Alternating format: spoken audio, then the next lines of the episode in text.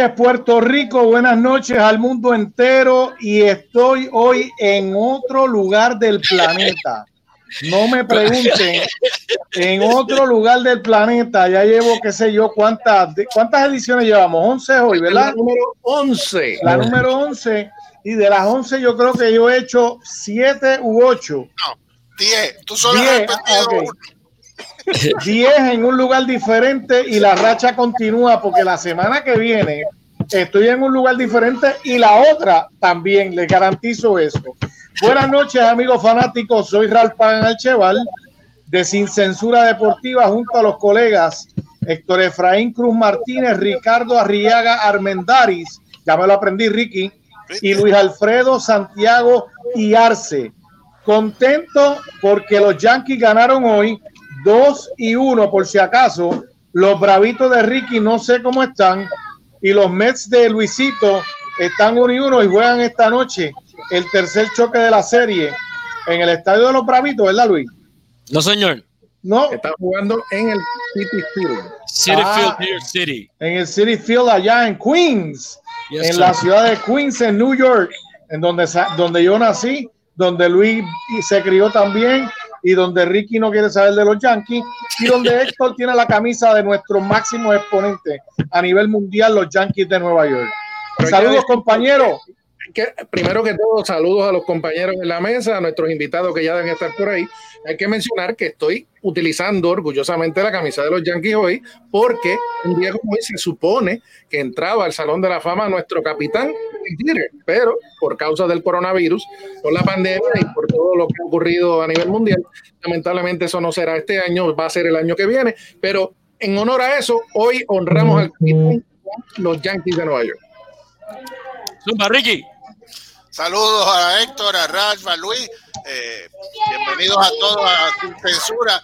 Pero no, Ralph, no fue un buen fin de semana para los Yankees. Porque el que lo oye. ¿Pero por qué? Porque el que lo oye usted hablando, se iban ahí 60 y 0, ya perdieron el primero. ¿Quién no, dijo? pero oye, pero no puedo ser perfecto. Están en Hoy- empate, hoy- están en empate con los Orioles de Baltimore. Así Sí, que- pero nosotros por, por, por seniority vamos arriba, sí, acuérdate de eso. Olvídate de orden alfabético, no te inventes. Saludos a mi tío allá en la ciudad de Ponce, Adrián Alvarado Rodríguez. Oye, hablando de Ponce, eh, el viernes estuve, pasé por allí y mi compadre Héctor Cruz se molestó conmigo, tío Adrián, porque paré en la Guarina a comprarme un sándwichito de esos guarinazos. Ese anuncio no es pagado, pero es para darle por la cabeza al compadre Héctor Cruz. eso Tú no se perdóname, tú perdóname, porque en Ponce en ningún sitio venden sandwichitos. Los de Ponce son así. Por eso, por eso, pero era para que el tío mío lo supiera, que, que paré allí, no tuve de, de ir a saludarlo, pero ya tú sabes, tenía que compartir un ratito con la ciudad donde nació la madre que me parió. Adelante, Luis o Ricky, no sé cuál de los dos, yo los interrumpí. No, él es Met, déjalo que hable. Bueno, para, para, para no perder la costumbre, Rafa, interrumpiste a alguien, pero bueno, para mí es un honor estar con ustedes nuevamente. Saludos, Héctor, Ralph y Ricky. Definitivamente, vamos a hablar mucho de béisbol, pero vamos a aguantar por el momento el asunto del béisbol porque vamos a un tema que está caliente también en el deporte en Puerto Rico, aparte de que el béisbol ya arrancó, pues finalmente arrancó Major League Baseball, pero como dice Ricky, Ricky ya se puso en órbita rápido tirando golpes, el boxeo boricua está caliente en las últimas semanas, luego de un inicio un poco, un poco medio frío, luego de la reanudación de la actividad boxística en medio de esta época post pandemia, del, inicio de la pandemia del coronavirus, arran- arrancando con varias carteleras a puertas cerradas. Los boricuas en las últimas semanas, oye, están logrando grandes actuaciones, especialmente una rachita muy buena. Victoria bien convincente de José Pedraza, victoria abrumadora de Félix Verdejo y la nueva sensación Edgar Berlanga, otro knockout en el primer asalto. El boxeo boricua está gozando y uno de los que está gozando es uno de nuestros campeones mundiales del boxeo profesional, actualmente presidente de la Comisión de Boxeo Profesional de Puerto Rico, Víctor Lubi Calleja, sin S, Calleja. Buenas tardes, Lubi, bienvenido a Sin Censura Deportiva. Buenas tardes, Ricky. Saludos a Héctor, a Ralia, a Luis Santiago Arce. Gracias por tenerme y darme esta oportunidad de platicar. gracias a ti por darnos parte de tu tiempo. Hago hincapié en lo del asunto de la S, porque hay diferentes páginas especializadas en boxeo, incluyendo BoxRec, que es básicamente como la enciclopedia del boxeo, que todavía tiene la S en callejas. Yo tengo que admitir que yo inicialmente cuando comencé mi carrera en el periodismo también pensaba que era callejas, pero en un momento dado aclaramos con, con su señoría Víctor Luis Calleja que es sin la S, que es callejas, así que propiamente aquí lo tenemos con nosotros. Víctor Luis Calleja. Luis, ¿qué te parece esta racha mm. victoriosa que tiene? Mea culpa, mea culpa. ¿Qué, te parece esta racha victoriosa que tiene el boxeo boricua en las últimas semanas con Pedraza, Verdejo y ahora Edgar Berlanga? Bueno, empezamos con Pedraza, que pues siempre se ha mantenido por los altos. Pedraza, un muchacho dedicado y un gran peleador. Eh, después tuvimos a Verdejo, que pues este, ya tuvimos, tuvimos la oportunidad de ver a Verdejo la condición y, el ánimo y el deseo que tiene de seguir hacia adelante. Verdejo pues demostró que le queda mucho cuando muchos creían que ya estaba acabado. Eh, pues no, simplemente Verdejo pues hizo sus su ajustes en la vida, en su vida eh, privada y así pudo demostrar que le queda y puede llegar a campeón mundial. Y con el próximo, que es con... Con Edgar ¿qué te parece? Con, bueno, este, yo creo que, que, que Verdejo tiene de pelear pero siempre uno no, para lo último, pues mejor todavía. Y, este muchacho Edgar Berlanga, 14 victorias, todas por nocaut. ¿Qué te parece el inicio de la carrera? Todas por nocaut. Eh. Eh, ya ha demostrado de, peleador y pues, porque Berlanga va bien lo que es un peleador, no un boxeador. Y creo que lo vamos a, cuando, bueno, siempre uno dice cuando le echen uno de renombre, pues que se prueba, pero yo creo que ya se le ve la calidad de boxeador que es él, sin duda alguna.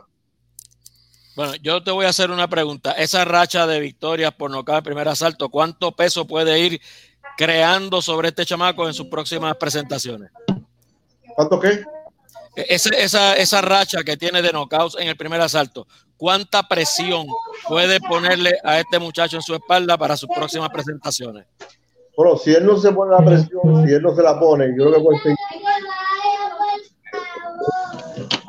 Va a llegar el momento en que la, la, no es la suerte, porque no, es suerte. Eh, se acaba la racha de, estar ganando el primer asalto. Acuerda que tiene 12 para ganar una pelea, este, o 10, en este momento es la 10 asalto.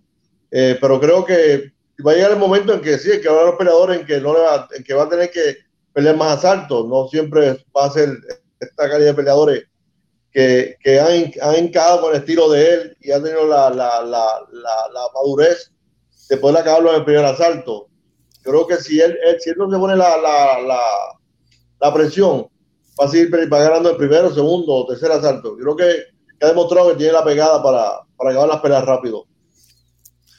En el caso, Lubi, en el caso de, de Verdejo, entendemos, y por lo menos esa fue mi apreciación, eh, que, Verdejo venía de serios cuestionamientos, peleas, muchas peleas a decisión, donde quizás se le cuestionaba si había perdido el brillo, eh, muchos achacaban amor al gimnasio, otros especulaban que si era la lesión que había tenido un accidente.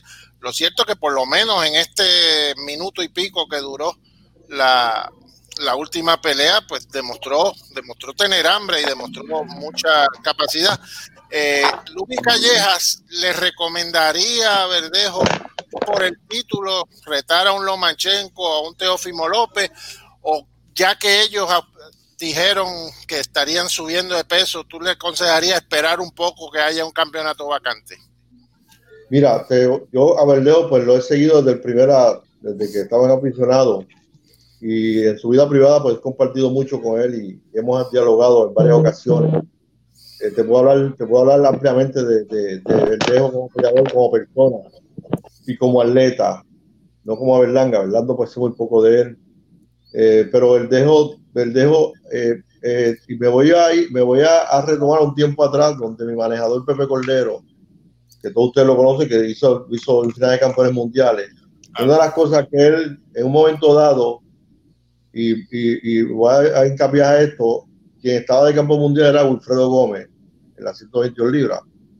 Y Pepe me dijo, cuando si tú puedes llevar a un, a un, a un, a un peleador a campeonato mundial, evitando el más fuerte, pues hazlo. Esto es un negocio.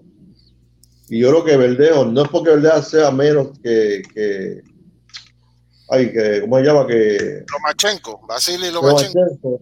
Que Lomachenko no es que sea menos, es que es una pelea bastante dura, una pelea difícil.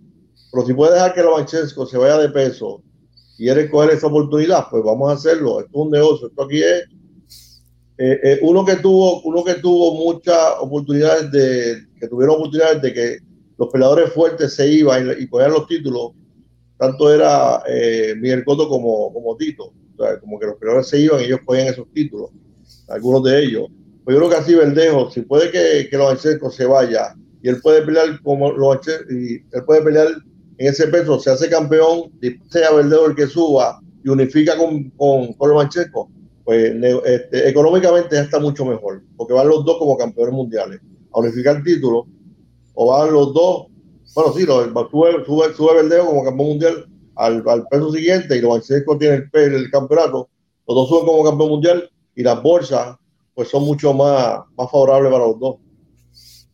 Te hago, te hago una pregunta, tú que eh, obviamente sabes mucho más de boxeo que nosotros. En mi apreciación, eh, las 135 libras hoy, si no es el peso más complicado para llegar a ser campeón, está bien difícil. O, o, o está, hay mucho talento, inclu, incluyendo eh, no solo, como dijimos, a Lomachenko, Teófimo López, eh, Shakur Stevenson, que también se dice que tiene raíces boricuas, invicto, eh, aspira a hacer carrera en las 135, o sea, está bien competitivo ese peso. Y es el peso del momento, es el, como en otra ocasión ha estado que, que otra categoría, pues este es el del momento. Pero nada, si, si lo si Verdejo sigue, la, sigue haciendo las cosas como debe ser, y yo estuve hablando con él post pelea, eh, verdad que, bueno, hasta me dijo que hizo una dieta vegana. Y me Luis hizo una dieta vegana y ha sido la mejor dieta que yo he hecho en mi vida. O sea, me sentí fuerte, no tuve problemas en hacer mucho el peso y me sentí súper bien. Y yo, pues, eh, con cosas nuevas que tiene. Él está motivado. Yo creo que lo más, lo más, lo más importante de un, de un atleta, no de un peleador, de un atleta, aunque tenga todos los recursos, es que también que, te, que algo te motive. Y lo veo a él muy motivado, con ganas de echar para adelante, con ganas de ser campeón mundial y dedicado a lo que, a lo que él sabe hacer, social. Bueno, y ahí el saludo de, la señora, de la señora Dafne Courtier para su compañero Ricky Arrillaga. La jefa, la jefa, la jefa, la jefa de la casa de Tampa. Es que si la jefa no se reporta, tenemos serios problemas en la noche no, de hoy. Está ahí debidamente conectada. Ricky, ¿usted sí que tiene otra pregunta de seguimiento o disparo yo? No, dispara, dispara, porque quiero bueno, entrar pues con Pedraza. Vamos. Pues vamos, pues vamos para encima. Yo iba por esa misma tónica. Es, por ahí mismo iba yo, con Pedraza. Eh, ¿Qué te pareció la actuación de Pedraza? Que ya pues tuvo la oportunidad de ser campeón, perder, volver entonces a, reencaminar, a tratar de, reencaminar su carrera, teniendo esta gran victoria reciente. ¿Qué te parece la forma que lució y lo que podemos esperar entonces de ahora en adelante de José Pedraza? Mira, no, no, no te puedo hablar mucho porque la pelea no tengo la oportunidad de verla, simplemente pues algunos eh, cortos que he visto y los comentarios de la gente, y uno pues analiza bien, pero hace un, pero hace un, pero hace totalmente un atleta pero es un muchacho que se come el ring, que, es dedicado, tiene su calidad de boxeador eh, y tiene todas de ganar.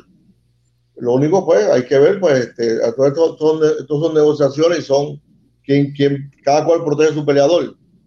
Y en esto, pues, Pedraza, pues, lo protegen a él, como protegen también a con quien Pedraza va, va, va a querer pelear. Pero también es otro peleador que yo lo veo con mucha futuro en, en la próxima peleas de él y creo que también si le dan la oportunidad puede volver a ser campeón mundial.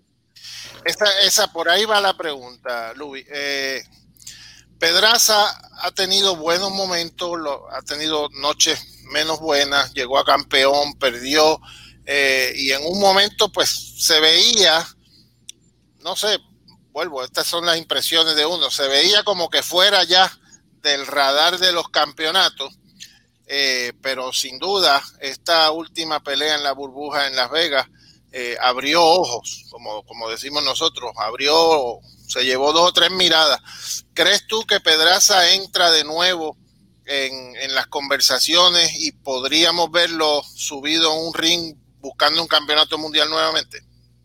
Mira, sí, porque Pedraza es un peleador, Pedraza es un peleador que, que, que ¿cómo te puedo decir? Pedraza es un, un peleador que le gusta a la gente, tú sabes, él, él, él, él le gusta pelear, él, y, él, y, él, y él reta a cualquiera, él no tiene, él no tiene eh, eh, parámetro con quién no, con quién quiere pelear, con quién no quiere pelear. Y yo, yo creo que es un peleador que a la gente le gusta y a la televisión le gusta, y él pues siempre está en buenas condiciones, o sea, sin duda alguna. Eso sí, como tú acabas de decir, es un peleador como que frío y caliente, y lo hemos visto en pasadas peleas. Pero bueno, y te digo, este, él siempre está ahí, esté quien esté, hay quienes, ahora mismo Pedraza ya estado con, él sigue ahí, y hay unos que han llegado y se han ido, y él sigue, él sigue en el, en el, como decimos, en el guiso este de, de este, de los campeonatos que están y los que se van.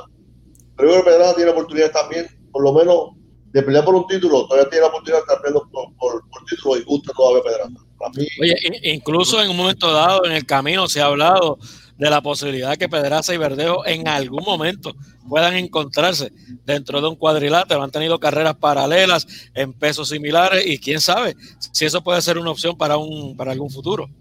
¿Qué te parecería Mira. esa, esa posibilidad? yo, yo me voy a, a- a- pues me voy retro. ¿Te acuerdas que a veces cuando Samuel Serrano era campeón 130 libras y Escalera 130 libras? Sí, señor. Todo el mundo decía, ¿por qué no peleaban los dos? Pero porque van a pelear los dos. Si cada cual tiene 10, 10 retadores, pues pelea cada cual con uno de afuera. Tú sabes. Y nos seguimos quedando, nos seguimos quedando con dos campeones mundiales. Tú sabes. Entonces, pues, vamos a echar a, Pedraza con Berlo. Tenemos dos prospectos buenísimos, donde cada cual por su, por, puede coger carril diferente. Y tenemos entonces, en vez de tener un, un, un- un campeón unificatorio, tenemos dos campeones. También, si lo vemos como parte de, de- de- de negocio, pues también es parte de esto. Pero yo soy partícipe de que, de que no, no, tener lo mejor. Pues si tenemos, a tener más. Pues tenemos a Verdejo como campeón mundial, como tener a, Pedraza como campeón mundial. Hay títulos, hay, tres- hay, hay, hay creo que hay cuatro mundiales, no como antes, hay cuatro mundiales. Pues vamos a dar la oportunidad a cual por su lado. Así que a campeones mundiales. Oye, Luis, yo te tengo una pregunta. Este momento que estamos hablando del boxeo, estamos hablando de un boxeo a puerta cerrada, sin fanáticos, en medio de la, de la pandemia del coronavirus. Ahora mismo acaba de salir por ahí hace unas horas, quizá ayer, quizá hoy temprano, una noticia, que la Organización Mundial de Boxeo cancelando su convención anual de este año de 2020 por todas estas situaciones del coronavirus. ¿Qué te parece que, que el boxeo haya podido mantenerse activo siendo un deporte de contacto, donde, donde los peleadores obviamente están en todo momento uno, uno encima del otro, hay, hay posibilidad de cortadura, sangre, que se mantenga dentro de todo este ambiente, se mantenga, se haya podido mantener el boxeo activo con este tipo de cartelera dentro de burbujas a puerta cerrada. Mira, yo creo que el deporte es el más perjudicado de esta pandemia, del- de, todos los deportes que ha habido, porque aquí, aquí este contacto todo el tiempo. Acabas de decir que la OMB pues, cartelera. Obviamente quien está dando cartelera ha sido, yo creo, en Las Vegas. En Miami yo creo que empieza el mes que viene. Japón está dando peleas ya. eh, y los organismos pues han aguantado las peleas porque eh, con la pandemia pues los muchachos no han podido prepararse al más. Yo creo que para mí el deporte ha sufrido mucho. el boxeo en esta, en este, con esta pandemia ha sido el salido en esta, en esta pandemia. Oye, Oye, Luis, eh, ¿me van a dejar hablar o me van a dejar hablar? dame, dame, dame, dame, dame, dame un turno, dame un, dame un turno y te, y te dejo, te dejo a Luis ahí a disposición. Porque quiero darle seguimiento, quiero darle seguimiento a este tema.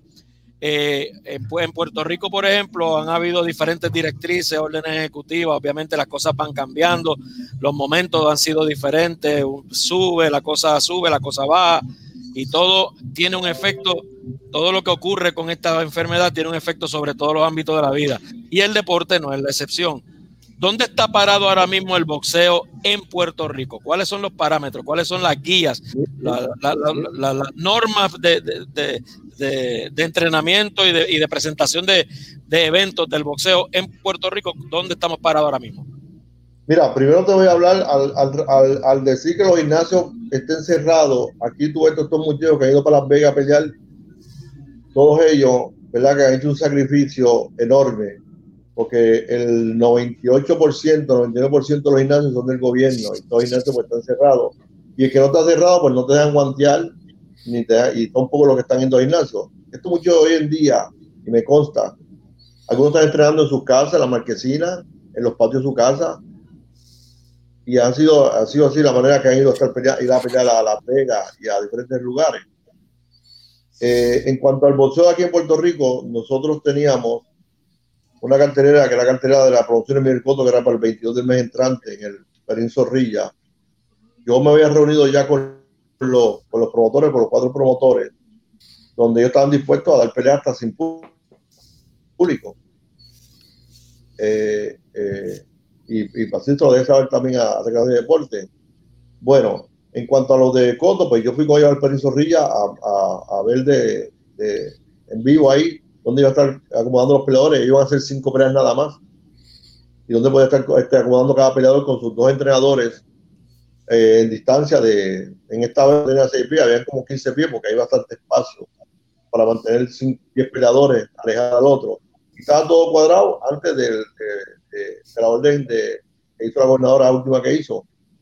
Y ahora mismo el, el, más agresivo que está de los cuatro promotores que tenemos, el más agresivo que está por hacer voceo y, y pues que ellos peleen, es promoción el coto. O ya, ellos pues, están dispuestos a hacerlo sin público tenían todo el, el muñeco montado, eh, reunión que fue al Coliseo, pues llevó, llevaron una compañía que es la compañía que va a estar a cargo de desinfectar el ring y estar desinfectando los camerinos y todo. A la misma vez yo también pues les exigía a ellos eh, algunas cosas, pues mantener la, la distancia y, y, y, evitar más bien el, el, el, el, acercamiento de que cada cual, después que se baja del ring, no volvía a los camerinos, por ahí mismo se iba. Eh, que cada pelea, los guantes, usaban esa pelea, pues no se usa la otra pelea más. De todas maneras, se en, ese, en ese, esa pelea. seis, cinco peleas, yo necesitaba 10 pares de guantes. Okay. Y así, pues, estuvieron de acuerdo, los promotores estuvieron de acuerdo con, con, con, con esta dice que, que, que exigí. Y, pero este, aquí pues hay que hacerle, eh, hay que seguir las órdenes de, de la gobernadora. Eh, veremos en el próximo eh, curso de ella o en la próxima eh, reglas que, de, que, que tome la semana que viene, a ver si se puede estar haciendo peleas, quizás no en, en agosto, porque en ya por lo menos este Universal Promotion de, Bustillo, pues canceló todas sus todas sus fechas. En los más que están en dispuestos a dar pelea, pues realmente son los, los promotores son los que quieren dar pelea inmediatamente. Y hemos tenido un, un estricto reglamento para esto de, de, dar pelea. Creo que estamos listos para hacer. No podemos evitar que tengan contacto los peleadores, pues es inevitable. Pero para eso están los, las pruebas, para hacérselas día antes y que puedan pelear el otro día. Veremos a ver qué pasa en los próximos días, las próximas semanas y así sabremos, sabremos con más luz de detalles si hacemos pelea o no hacemos pelea este año. Zumba, Ralph. Pero ahora, ahora la llevamos. Si me escucho, porque Ralph, estoy aquí tratando a ver si, si tengo, si me, si me escuchan. Se escucha, dale, adelante. ¿Me escuchan? Sí, señor. Dale. Pensábamos que te había dado el Luis, olímpico, eh, pero estábamos hablando sobre el caso de Edgar Berlanga, que estaba, teníamos la esperanza de que se pudiera conectar para poder participar en el programa, pero parece que están teniendo, al igual que yo, problemas de conexión. Eh, es un muchacho que, que, ha comenzado recientemente en el boxeo y que ya todo el mundo, pues al, al tener esa actuación tan sobresaliente, eh, knockout en, la, en el primer asalto este, de manera impresionante, eh, la última se transmitió desde Las Vegas y, y todo el mundo quedó súper contento con este muchacho. Eh, se identifica plenamente Puerto Rico, eso es bien importante. O sea, que, que, nuestra isla pues ya puede decir que tiene otro púgil que pudiera ser campeón lejano.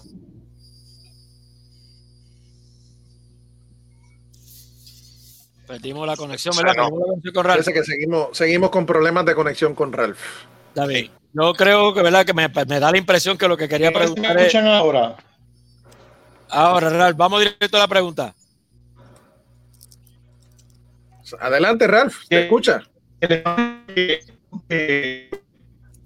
Berlanga se identifica luego de Unido. Eh, en el caso de Puerto Rico, ¿cómo puedes este, eh, sentir ese orgullo lo perdimos por completo. Luis, Luis, tú que eres el traductor que quería decir. bueno, cre creemos, lo que quería decir cre dale, Luis. creemos, creemos que en español lo que, lo que Ralph estaba tratando de decir en cagüeño o en sabrá idioma es que nos en Cabo Rojeño, porque está en Cabo Rojo ahora. En Cabo Rojeño, donde sea, ya no está en Orlando. Ralph estuvo en Orlando una semana pitando voleibol, ya regresó a Puerto Rico. Lo que, lo que yo quiero que, lo que yo creo que quiere decir Ralph preguntarle a, a usted, señor Lubi Calleja, que nos hable un poco sobre Berlanga como una nueva figura dentro del, dentro del espectro del boxeo puertorriqueño. Ahí tenemos a Jesús Berlanga, espero que no sé si es su padre o obviamente algún, es algún familiar del, del, peleador. Nos dice que Berlanga tiene casi 180 peleas en amateur y está en este ambiente del boxeo desde los 8 años de edad, identificándose plenamente como boricua. Luis, ¿qué te parece este muchacho que no es desarrollado en la isla, pero que dentro de la diáspora está dándole duro al boxeo representando a Puerto Rico? ¿Qué te parece esto, Luis? Bueno, súper orgulloso, súper contento de que, de que él, pues, aunque no haya nacido en Puerto Rico, se siente puertorriqueño y siente que quien está representando la bandera de Puerto Rico, tú sabes, no tengo dudas que el día que vaya a pelear por el título, el himno que va a tocar es el de Puerto Rico. Eh, es un muchacho con unos dotes increíbles, lo he visto en un par de ocasiones y de verdad que, es impresionante. Así que esperamos, yo me siento bien contento de, la manera que él pues, se ha identificado con la isla y esperamos que en cualquier momento pues, lo tengamos peleando aquí en Puerto Rico o quizás esté de visita en una de las carteleras para que aquí pues todos nosotros podamos conocerlo personalmente. Yo personalmente no lo conozco simplemente lo he visto en su carrera, lo que a estar leyendo de él. Así que estoy bien contento y bien, bien, bien contento de, y orgulloso de que tengamos a más de, de, de otros peleadores, como tenemos a, a Bimbito y a, y algunos más que están pendientes a, a peleas titulares, como Surya Matías y, y, La Bomba, Verdejo, pues que sea uno más y a ver si, si el año entrante volvemos a tener como en antaño cuatro, cinco, siete campeones mundiales negociadores.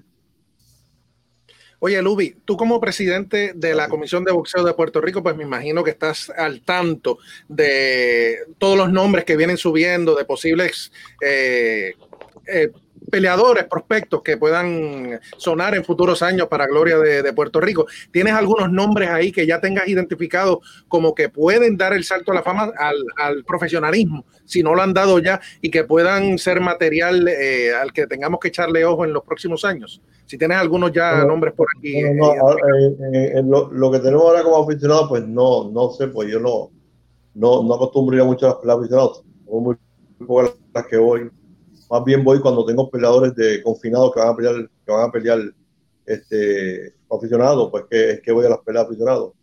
No me da el tiempo de, de estar metido en, en, mi trabajo, en las peleas aficionadas, en las profesionales. Si hago eso, creo de, que, que de, de, mi casa me van a votar. Y, no creo que pase ¡Y fuera!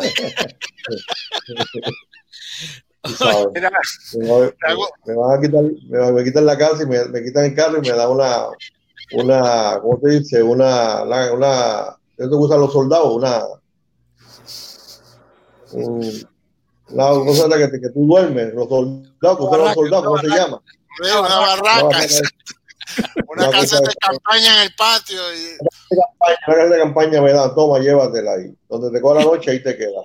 Oye, Ricky, Ricky, Ricky, antes, antes que la pregunta Luffy, tenemos por ahí el comentario de Jesús Berlanga que nos está aclarando que es primo de Edgar, que el papá de, de Edgar Berlanga es su entrenador, nacido en Estados Unidos, de padres puertorriqueños. Aclarado sea el tema. Y, y, uniendo esto a un comentario, Berlanga, nacido en Estados Unidos, eh, pero está buscando sin duda sus raíces y representar a Puerto Rico. Carolina en, especialmente, Carolina en, específicamente. en el camerino Su, fami- allí, su familia de Carolina.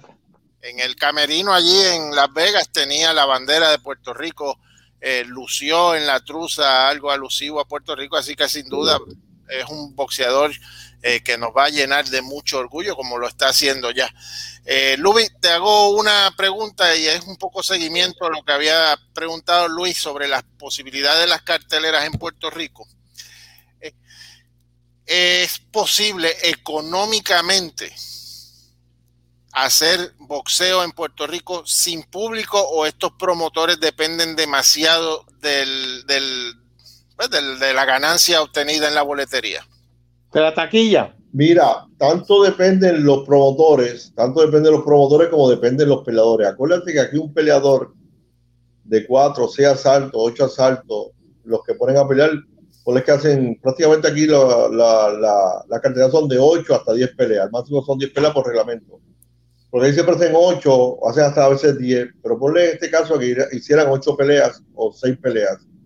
Aquí los peleadores que va a pelear, pues le pide taquillas al promotor, porque el promotor de cada taquilla que venda, algunos promotores le dan 3, 4, hasta 5 dólares por taquilla que vendan. Si un peleador que va a pelear a 4 asaltos, a 6 asaltos, que se va a ganar 700, 800 pesos, y te vende por lo menos 50 taquillas y se gana por cada taquilla 400 pesos, pues se está cogiendo 200 pesos más. Aquí los muchachos también, los peladores, estos que están comenzando, los de cuatro asaltos, dependen mucho de las taquillas que ellos vendan para tener más ingresos. Además del ingreso que tienen de lo que le pagan de la pelea, tienen un ingreso de 2 o 3 hasta 4 dólares de, las taquillas que vendan. Y eso pues hace falta. Los, los, los promotores, los, los, de cuatro promotores, tenemos tres promotores que tienen el, beneficio de que uno está con DirecTV, otros están con, con, con, con, con deporte de Canal 4, de Canal 4. Este, también dependen, pero no es costo eficiente para un promotor hacer peleas sin público. Yo creo que con el público es que ellos pueden dar la caja. De verdad que es cuesta arriba. Aquí los únicos que están disponibles y hacer peleas sin título, sin, perdón, sin promotores, sin, sin público. público, son promotores, son promotores Miguel Coto que pues, quiere hacer peleas y no, y lo, lo dice, no lo dicen, o sea, no, no tan público. Lo que quieren es poner a los muchachos a trabajar y en eso pues le doy este, un agradecimiento a propio Miguel Coto, especialmente a Coto. En la última reunión que tuvimos en el Perín Zorrilla, pues él, él, asistió porque le interesaba la, seguridad de los peleadores y que, se, más él podía aportar, estaba diciendo. Y eso pues, lo dio allí personalmente. Eh, tiene, bueno, tiene una compañía de, llevó una compañía del dueño y de los empleados de, cómo a, a, desinfectar cada ratito el ring, a cada pelea, tratamos tres o, cinco, tres o cuatro minutos para infectar el ring de cada pelea que pase. Desinfectar el ring en el camerino, desinfectamos todo, todo, todo. Creo que eso pues son un, un costo para ellos también y están disponibles a hacerlo, así que eh, eh, no todo el mundo, no todo el mundo puede hacer eso. Correcto. Oye, Luis, sí, antes de cerrar sí, el tema, antes de cerrar el tema del boxeo, tengo que reconocer y aprovechar que, que, estamos conversando que uno de los knockouts más fuertes que yo he presenciado y que todavía lo comento cuando hablamos de boxeo. Yo estaba en el Met Pavilion cuando tú le conectaste un gancho, un uppercut a un italiano, Loris Teca, que por mi madre que lo levantó del piso. Reconozco ese, ese, gancho tuyo y lo recuerdo como si estuviera allí todavía. Sí, es verdad, lo, lo, lo, levanté del piso. Yo le fracturé la quijada a Lori Esteca con ese gancho.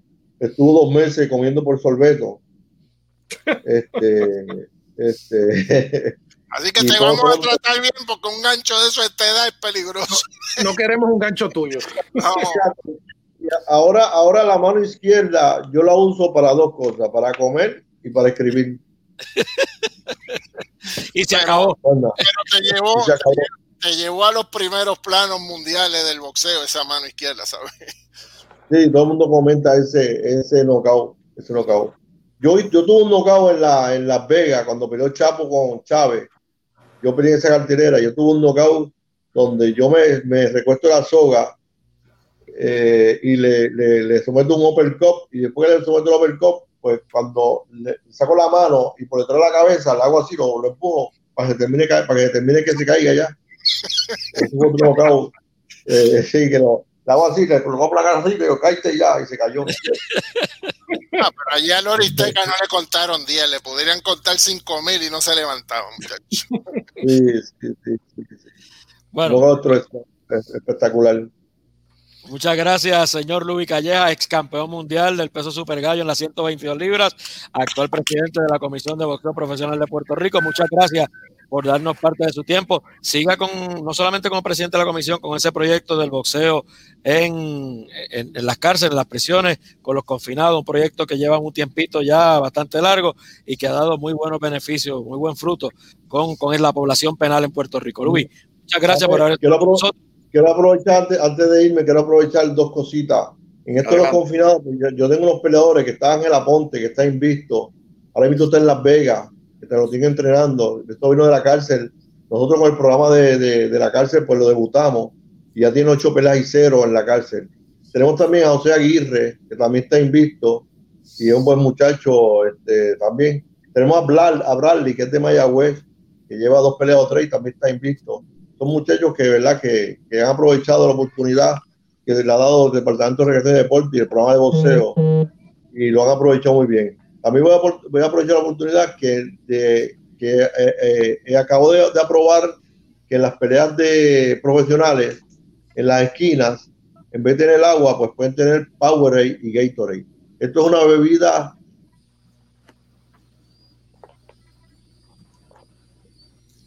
se nos congeló Luis ahí para hacer una bebida este ahora sí, sí, Luis sí. ¿dónde me quedé? En, en el, el, el agua en la esquina y el Powerade. Esto es una bebida. bebida sí que esto es una bebida este esto es una bebida. Una bebida hidratante no energizante. Y, y, y lo, lo, acabo de, de, aprobar que estén en la esquina de los boxeadores con que en vez de darle pues solamente agua también le puede estar dando esta bebida a los peleadores en la esquina. Pues muy bien, pues muchas gracias Luis por darnos parte de su tiempo. Le agradecemos que esté con nosotros aquí en Sin Censura Deportiva y sabe que aquí en cualquier momento que usted necesite el foro está disponible para usted y para el boxeo puertorriqueño. Gracias Luis. Gracias a ustedes. Gracias. Saludos a la compañera Marilia Muñiz, que está por ahí también conectada en Sin Censura Deportiva. Oye, y nos llevamos una exclusiva esto de, del, del Gator, el Powerade en la esquina, que no es ¿sí? lo que bebe Ralph Pagán, pero bueno, no, por, lo, por, lo, menos en cámara eso no es lo que él bebe. Definitivamente.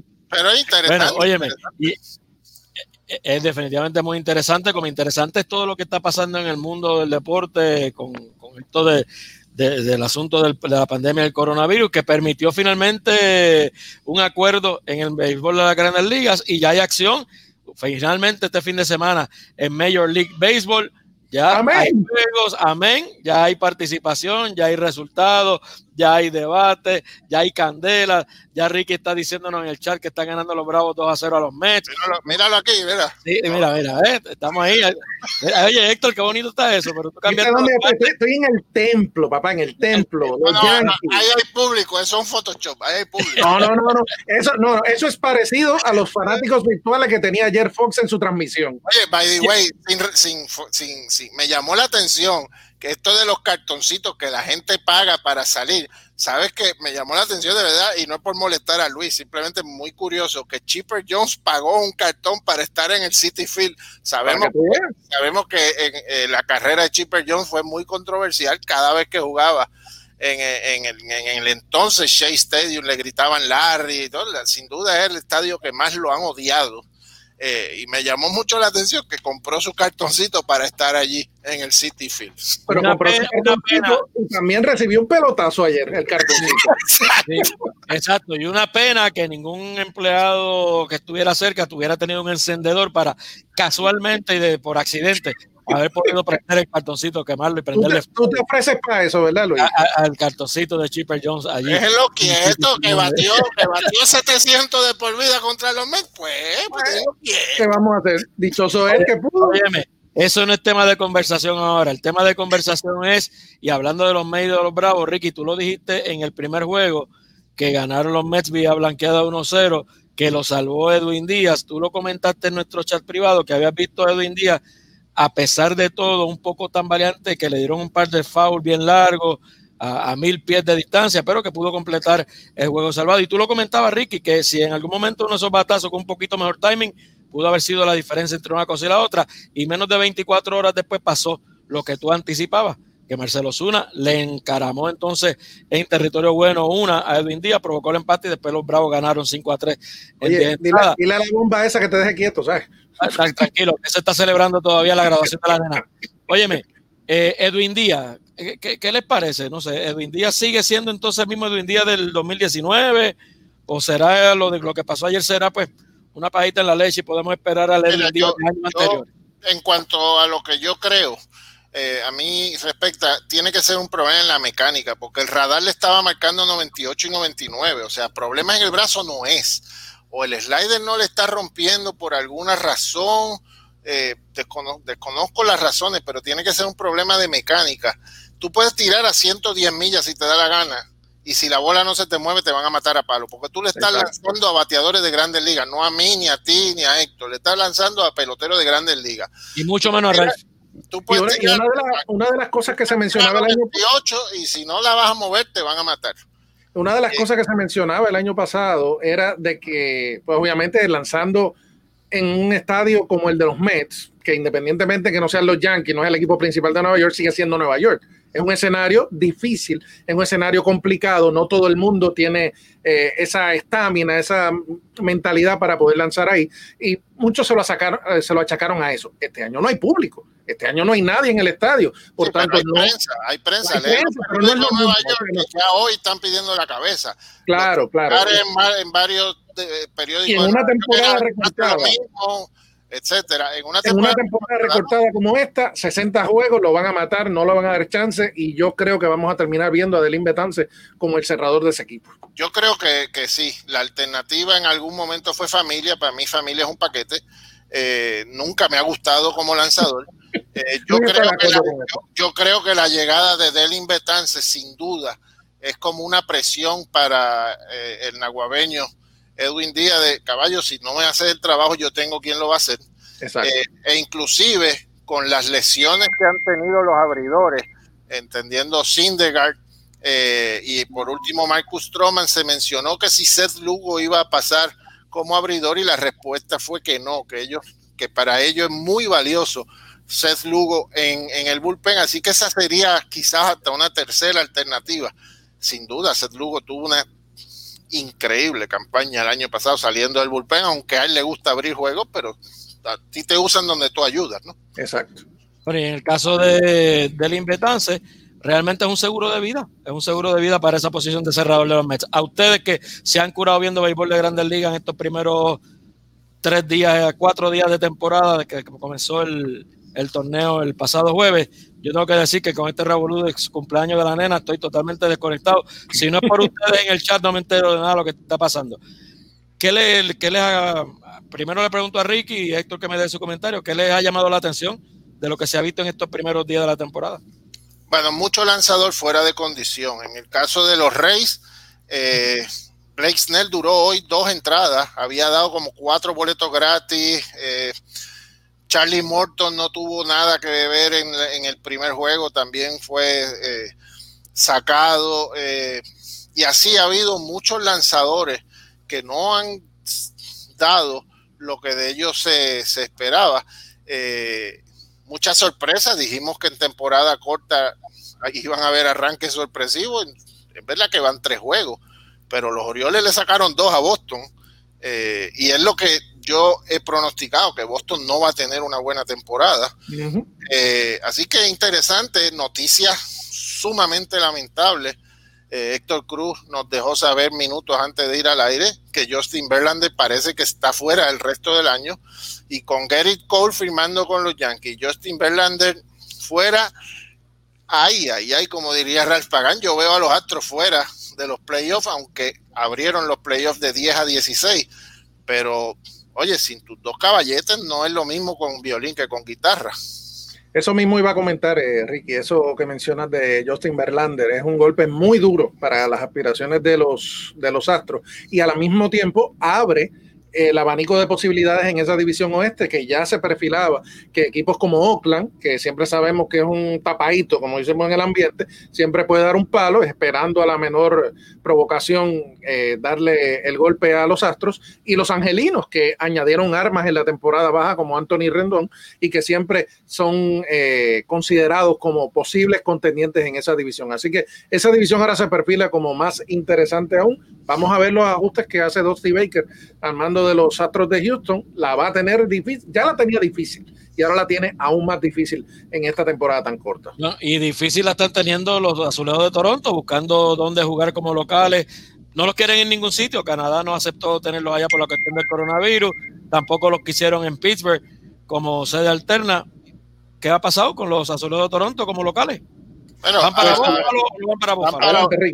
aparentemente ya se ha confirmado que sí, que van para su estadio de AAA en Bófalo, un estadio que había sido rechazado de plano porque la razón es que tenía alegadamente serios problemas de alumbrado, no sé si los corrigieron, no sé si van a adelantar los juegos, esa información se desconoce, eh, pero sí, eh, van para Búfalo. Eso Hay información, con eso que menciona Ricky, precisamente el estadio ahora mismo, que es el estadio de los Buffalo Bisons, no está listo para recibir ni siquiera a su equipo AAA en caso de que hubiese temporada. El arreglo que, al que se llegó, que precisamente lo anunció el equipo hoy en redes sociales, es que van a jugar las primeras series que tenían como locales, si, mal no recuerdo, contra eh, Washington y contra Filadelfia, van a jugar esas, esos partidos en el estadio eh, de esos equipos, pero como locales. Y entonces, ya en, a partir del mes de agosto, comenzarían eh, los, los, partidos locales en el estadio de Búfalo para dar ese tiempo, aproximadamente son dos semanas, para hacerle los arreglos que necesita el estadio para poder celebrar los partidos. Recuerde que puede hacer comentarios y preguntas y chistes aquí en Sin Censura Deportiva en nuestras redes sociales. Todo lo que quieran por ahí para abajo. En Facebook y en Twitter en Sin Censura Deportiva. Bueno, o sea que la cosa está difícil para Charlie Montoyo como dirigente de ese equipo de los Azulejos de Toronto, el Boricua con, un tema complicado en este asunto dentro del mundo del béisbol de grandes ligas dentro de la pandemia. Un béisbol 2020 MLB que tiene una buena cantidad de boricuas de arrancada presentes en los terrenos de juego, ¿no? ¿Cierto? correcto. Hoy, hoy se supone, eh, no hemos visto la acción por estar en el programa, pero estaba en el line-up y debe haber jugado Bimael Machín del equipo de Héctor, de los criollos de Cagua, un gran bateador. De los eh, máximos campeones de Puerto Rico, no te equivoques. Los campeones son los muchachos Justo Moreno. Ah, pero está bien. Este, no, pero Abimael Machín, un, pelotero que hemos seguido desde Puerto Rico, que es una máquina de batear, sin duda. Eh, por regla 5, lo que llama el Rule 5, si no te subo, te tengo que dejar ir. Y Oakland lo, lo reclamó de regla 5, así que tenía que mantenerlo en su roster si no lo pierde y hoy estaba en el line-up, así que Bimael Machín es el, último de los boricuas eh, en debutar en el béisbol de la Grandes Ligas. Efectivamente, debutó hoy contra el equipo de los Angelinos de Los Ángeles. El equipo de Oakland ganó seis carreras por cuatro. Él batió séptimo en la alineación como bateador designado, se fue de 3-0. Eh, y batió para dos dobles matanzas. Lamentablemente no fue el mejor de los debuts, pero por lo menos ya tiene en su hoja de vida eh, tres turnitos en grandes ligas en el día de hoy. Bueno, yo, yo, lo veo, Ya lo, yo lo veo ustedes hablando y no, no, tengo, no, no tengo duda alguna. Obviamente es una confirmación del por qué Héctor Cruz lleva tantos años trabajando en ESPN y por qué Ricky Arrillaga sigue teniendo tanto éxito con su página máximadeportes.com. Pero hablábamos de los criollos de Cagua. Vamos para Cagua. ¿Qué tal? Nos, nos mudamos para Cagua con nuestro próximo invitado. Claro que sí. Luis Diepa, presidente de la Federación de Atletismo de Puerto Rico. Estás un ratito por ahí. Vamos, despierte, señor Diepa. Saludos, saludos, saludos. No me despierto, no me despierto. Un placer estar con ustedes. A, a correr, a correr. Un placer estar con ustedes y no veo un cagüeño que está con ustedes también. No lo veo en la pantalla en este momento. Está durmiendo, ¿verdad? Lo que, lo que pasa es que él está de paseo por Cabo Rojo y entonces su celular está dando un poco de problemas. Yo no sé qué tiene en la mano en este momento. Él está tratando de conectarse. La señal. Al igual que un buen atleta tiene una medalla, tú sabes que se la ganó. Pero Lo dijo él, lo dijo él. Lo dije yo, no estoy diciendo. lo que, pasa es que tiene, lo que pasa es que tiene más medallas que Teófilo Stevenson. Placer compartir con ustedes verdaderamente y complicado, ¿verdad? Pues después de hablar, haber hablado de, de, de boxeo, ver la cátedra de béisbol que ustedes tienen, pues yo vengo a hablarle del deporte rey, que era el atletismo, ¿verdad? El Eh, atletismo. me, crié, me crié en el anterior, en el béisbol. No me crié en el boxeo, pero me crié en el béisbol. Ahí me conocí a Luis, a Luis Santiago Arce en el, en el softball de la LAI, lo conocí hace sobre 40 años. Cuando tenía pelo. Era, eh, sí, yo me un poquito de pelo. Cuando sabes. tenía pelo y no tenía barba. Era, era un peloterito, tú sabes, este, medio, yo, ¿verdad? Tenía un pinche de softball que era Chico Morales y, y Luis andaba con ellos en la Universidad de Puerto Rico, a, la- a la extinta Universidad de Turabo, y allí pues que Luis yo empezamos a, a relacionarnos en el deporte, etcétera. Me criticaban, me criticaban, me criticaban muchísimo porque teníamos atletas extranjeros después, peleaban con nosotros, pero en mi más. Oye, seguimos igual. Ahora, definitivamente una relación de muchos años, de mucho cariño, de mucho respeto. Óyeme, Luis Diepa, se acaba de anunciar durante el día de ayer que la ciudad de Panamá se retiró como sede de los Juegos Centroamericanos y del Caribe del 2022. Obviamente esto no solamente toca al atletismo, toca todo el espectro del deporte de la región. Un- y obviamente a los atletas puertorriqueños de muchas disciplinas esto le va a crear, estos son noticias que le crean un efecto pues de, de- de incertidumbre, de duda, de desasosiego, porque no se sabe ahora qué va a pasar con los Juegos Centroamericanos y del Caribe dentro de este ambiente de la pandemia del coronavirus, que quién sabe de aquí al 2022 qué va a estar pasando con este asunto. Los atletas boricuas de atletismo y otros deportes que están pasando por esto ya no tuvieron este año las Olimpiadas Tokio 2020. ¿Quién sabe lo que vaya a pasar en el 2021 con las Olimpiadas en Tokio? Y ahora están en el aire los Centroamericanos y del Caribe 2022 al quedarse sin sede, al renunciar la ciudad de Panamá. ¿Qué te parece, Luis Diepa, lo que está pasando con el movimiento olímpico dentro de esta circunstancia de la pandemia? Mira, una situación bien lamentable, bien difícil, y más aún cuando se enteró el, el Comité Olímpico Panameño a través de la prensa panameña, no sabían directamente de que el gobierno había promovido eliminar los juegos. Esto fue un golpe bajo, ¿verdad? Bien, bien fuerte para el Comité Olímpico Panameño. Eh, o de Cabe tampoco sabía nada del proyecto, eh, estaban, eh, no, no, no, tenían información ninguna de, de qué estaba pasando, ¿verdad? O sea, fue un golpe bien fuerte. Para nosotros muy significativo, porque como tú bien sabes, y ustedes bien saben, ¿verdad? Nosotros no tenemos un nivel del deporte, en el caso del atletismo, el judo, las diferentes cosas eh, a nivel mundial, ¿verdad? Sonamos más a nivel centroamericano. Somos unos buenos atletas del centroamericano y ese escenario es vital para las bases nuestras que puedan desarrollarse y salir los grandes que van para el nivel olímpico, ¿verdad? Y no tenerlo ahí, pues es un problema serio. No obstante eso, no sé si creyeron ya que hoy Mayagüez está considerando los juegos en, en Mayagüez. Eh, eh, Felipe Pérez, eh, presidente de la Fundación Mayagüez 2010, hoy planteó que van a estudiar en Mayagüez la posibilidad de traer los juegos a Puerto Rico. Eso, pues, es, una, es un comentario que darse. Dios quiera que se pueda dar, ¿verdad? Y salvar los juegos. Como, como te digo, un escenario importantísimo para nuestros atletas. Es la base, el primer, primer peldaño que todos los atletas nuestros que hemos tenido, que han logrado éxito, pues han empezado por ahí, ¿verdad? Y otras actividades más, más fundamentales. Así que esperamos que se puedan dar esos juegos en algún lugar. Bueno, si me preguntan a mí, si me preguntan a mí, después de María para acá, Puerto Rico ha tenido tantos y tantos y tantos y tantos problemas que yo creo que no deberíamos estar pensando en eso en este momento. Yo creo que Puerto Rico no debería meterse en ese embrollo porque ya Puerto Rico tiene suficientes problemas como para estar metiéndose a albergar una junta deportiva regional. Esa es mi opinión. Esa es tu opinión, pero yo quiero escuchar la opinión de Luis Diepa sobre, sobre ese asunto. Yo, yo, yo solamente eh, les menciono el parte de prensa de hoy de primera hora, Ajá. donde dice que Felipe, como presidente de Fundación 2010, tiene interés en analizar la posibilidad de llevar los juegos a Mayagüez.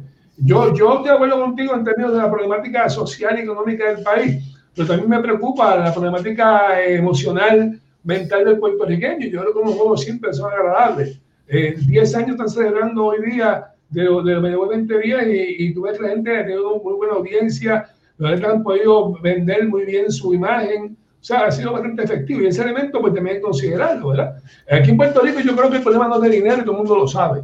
Aquí hay un problema gerencial serio. Aquí en dinero yo creo que no hay problema, de verdad que no. Eh, eh, y yo creo que si eso se puede superar, pues sería un aliciente para la salud esa económica y, y, y demás del país, ¿verdad? En el momento. Pero aquí yo creo que el que más y que menos no puede reclamar que tiene un problema este, eh, incapaz de funcionar, ¿verdad? Bueno, en el caso, yo me uno un poco a los comentarios de, de Luis y, y, de Luis Santiago, ya que tenemos dos Luis. Eh, entiendo entiendo la, la, la, preocupación de Luis Diepa, ¿no? De qué vamos a hacer, nuestros atletas, etcétera. Pero sin duda, tengo conflictos emocionales. Me encantaría que Puerto Rico salve los juegos, pero sin duda la situación eh, económica y, que ocurre en Puerto Rico, aunque Mayagüez celebró los 2010, es decir, mucha infraestructura existe, el estadio, las pistas, las piscinas, canchetenis, etcétera. Lo cierto es que no hay una villa olímpica, no hay, o sea, que, que habría que buscar un, un zafacón de dinero para celebrar unos juegos a una altura de que ya lo que quedaría serían dos años plazos cuando ni siquiera sabemos si el año que viene hay Olimpiadas o no. O sea, el, deporte olímpico eh, está en un limbo, como quien dice, pero el material humano yo creo que está, es cuestión de tocarle en la puerta al comisionado de la ley, el licenciado Jorge Sosa, que se encargue de esto de nuevo, lo hizo muy bien, eh, y creo en los puertorriqueños, pero me preocupa la parte económica de, de infraestructura, claro, claro. que hay que levantarla muy rápido. Claro, claro, yo tengo buen motivo en ese sentido, es un problema, ¿verdad? Pero yo creo que, que, que, más que economía me preocupa mucho la gerencia y la política en este país. La política descontrolada que hay y la cuestión este, gerencial me da mucha, mucha preocupación. Eh, obviamente, como día deportivo, me interesa que haya espacio para que los atletas se puedan expresar. Porque yo sé que es lo que es un atleta sin poder expresarse, ¿verdad? Eh, ahora mismo, eh, y adelantando un poquito del tema, eh, tenemos una, atletas, cuatro atletas clasificados para los Juegos Olímpicos. Eh, llegó esta pandemia y la limitación ha sido grandísima para los muchachos, ¿verdad? se han mantenido entrenando, por ejemplo, ya vieron el caso de Yasmin Camacho Quinn en Estados Unidos, Wendy Vázquez en Puerto Rico junto a Andrea Arroyo, Ryan Sánchez, que es el cuarto clasificado, pues decidió posponer la temporada de este año para el año próximo.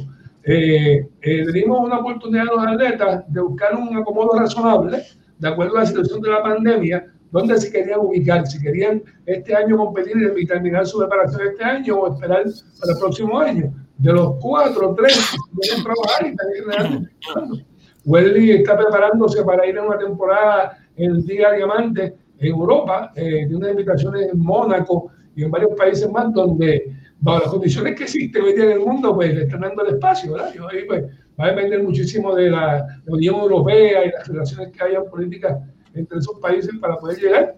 Eh, Andrea Arroyo también va a estar en varias competencias más en Estados Unidos y la Camacho pues está compitiendo en, en unos espacios que se han creado en Estados Unidos, no con muchos atletas, pero con muchas estrellas donde los ponen a competir, porque claro, hay una cuestión económica que tiene que salvar el atletismo. El atletismo no es como el béisbol y como el balompié, que enseñan un estadio gigantesco y la gente, pues, sin, sin, público genera dinero, ¿verdad? Hay que tener un poquito más de, de, de gestión.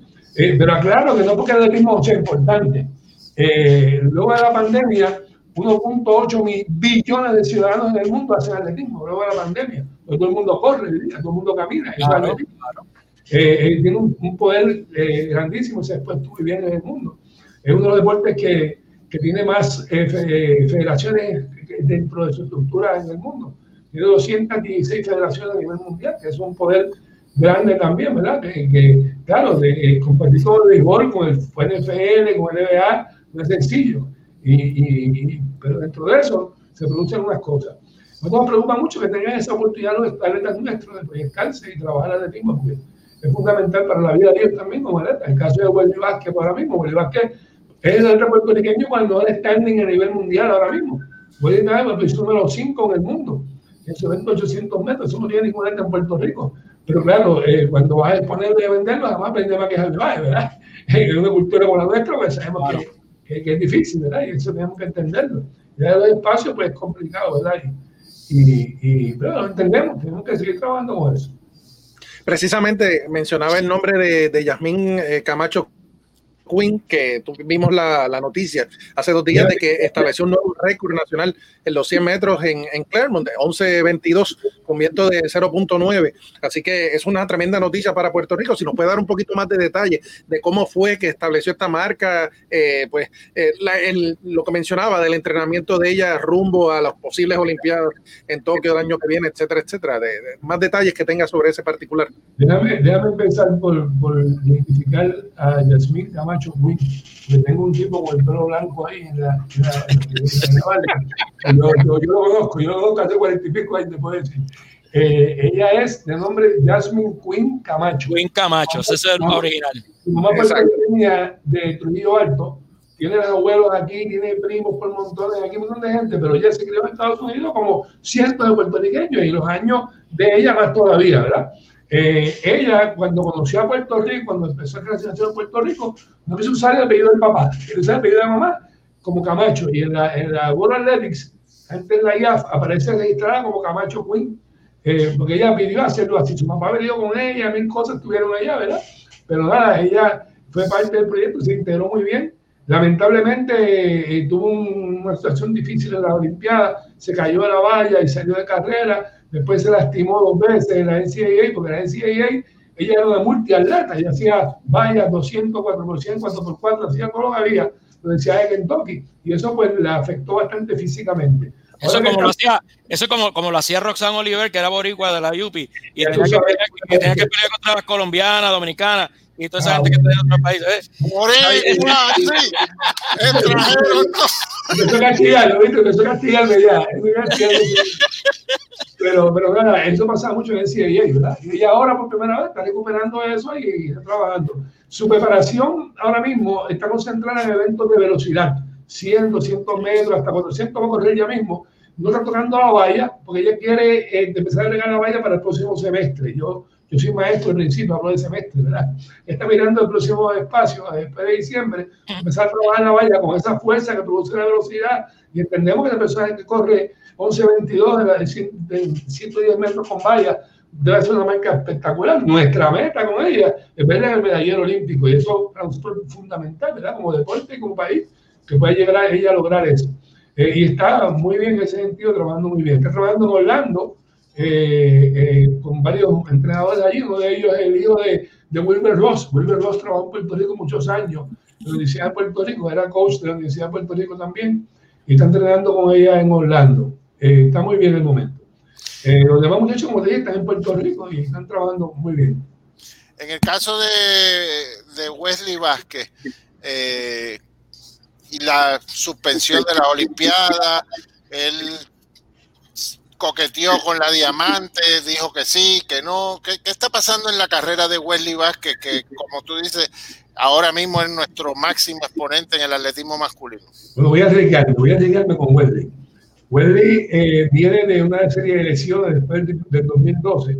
Wesley en el 2012 fue campeonato mundial juvenil en Barcelona, España, y de ahí clasificó para la Olimpiada 2012 en Londres.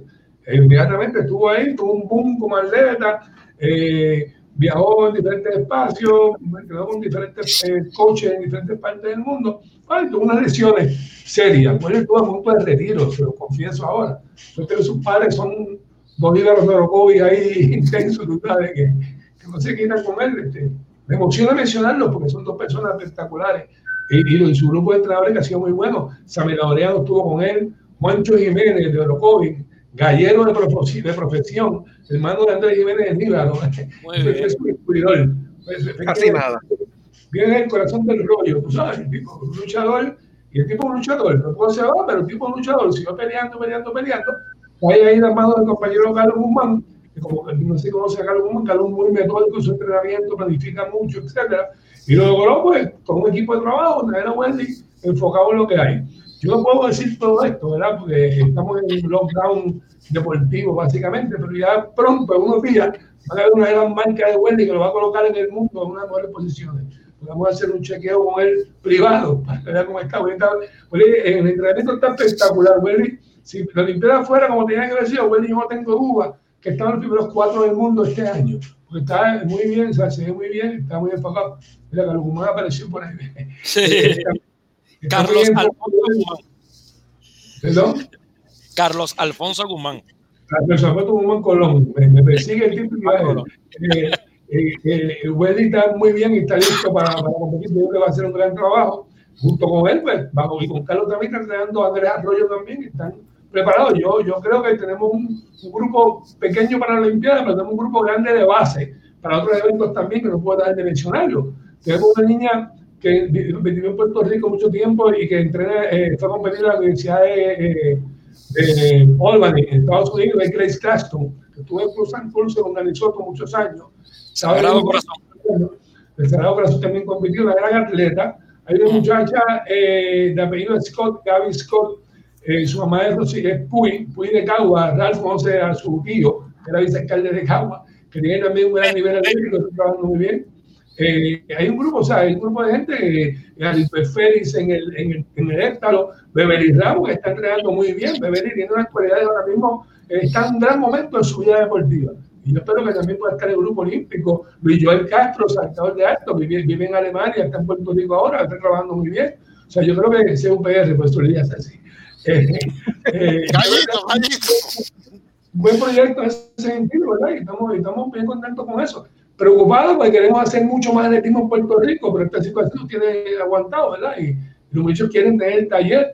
Eh, estamos listos, estamos organizados, tenemos protocolos, tenemos mil cosas, pero no, no somos, no nos sentimos cómodos de convocar una aglomeración de jóvenes que vaya a haber unas explosiones de, de contagios y cosas, que después le paguemos el precio con la vida de alguien, eso no lo vamos a hacer nunca. Primero la salud de ellos y el orden de ellos, y después la pasión que sentimos por el atletismo. Se, su- supone que el 24 de julio hubiesen comenzado las Olimpiadas, se supone que estén corriendo ahora mismo. Se pospusieron para el 2021, cerrando ese ciclo con Wesley Vázquez, Camacho Queen, etcétera, iniciándose un nuevo ciclo olímpico. Eh, le pregunto a Luis Diepa, eh, que ya ha soltado unos, unos nombres. Mate- material juvenil que tú nos puedas dar una información, mira, yo vélate a este, vélate a este muchacho, 17 años y ya está haciendo X tiempo. ¿Qué material joven tiene la Federación de Atletismo para el próximo ciclo olímpico? como, como adulto mayor, ¿verdad? Porque soy una persona ya de, de más, de, más de 30 años, ¿vale?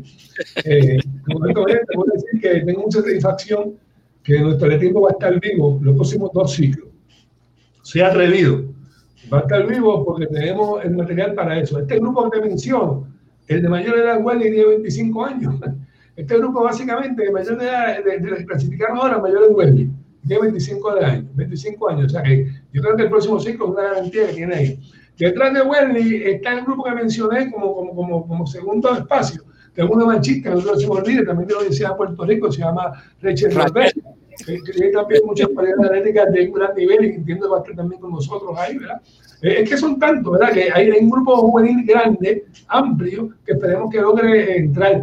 De corredores de 800 metros tenemos a John Castro, tenemos un muchacho de apellido Villares, de los PR también, tenemos un muchacho de, de mucho talento, Ryan Sánchez tiene 22 años, 21 años, sea, Ryan Sánchez, o sea, tenemos un material ahí este, en el pipeline muy bueno. Tenemos un muchacho en eventos combinados, eh, uno se llama eh, Daniel Soto, que vive en, vive en Ohio y, y compite con la Universidad de Tennessee.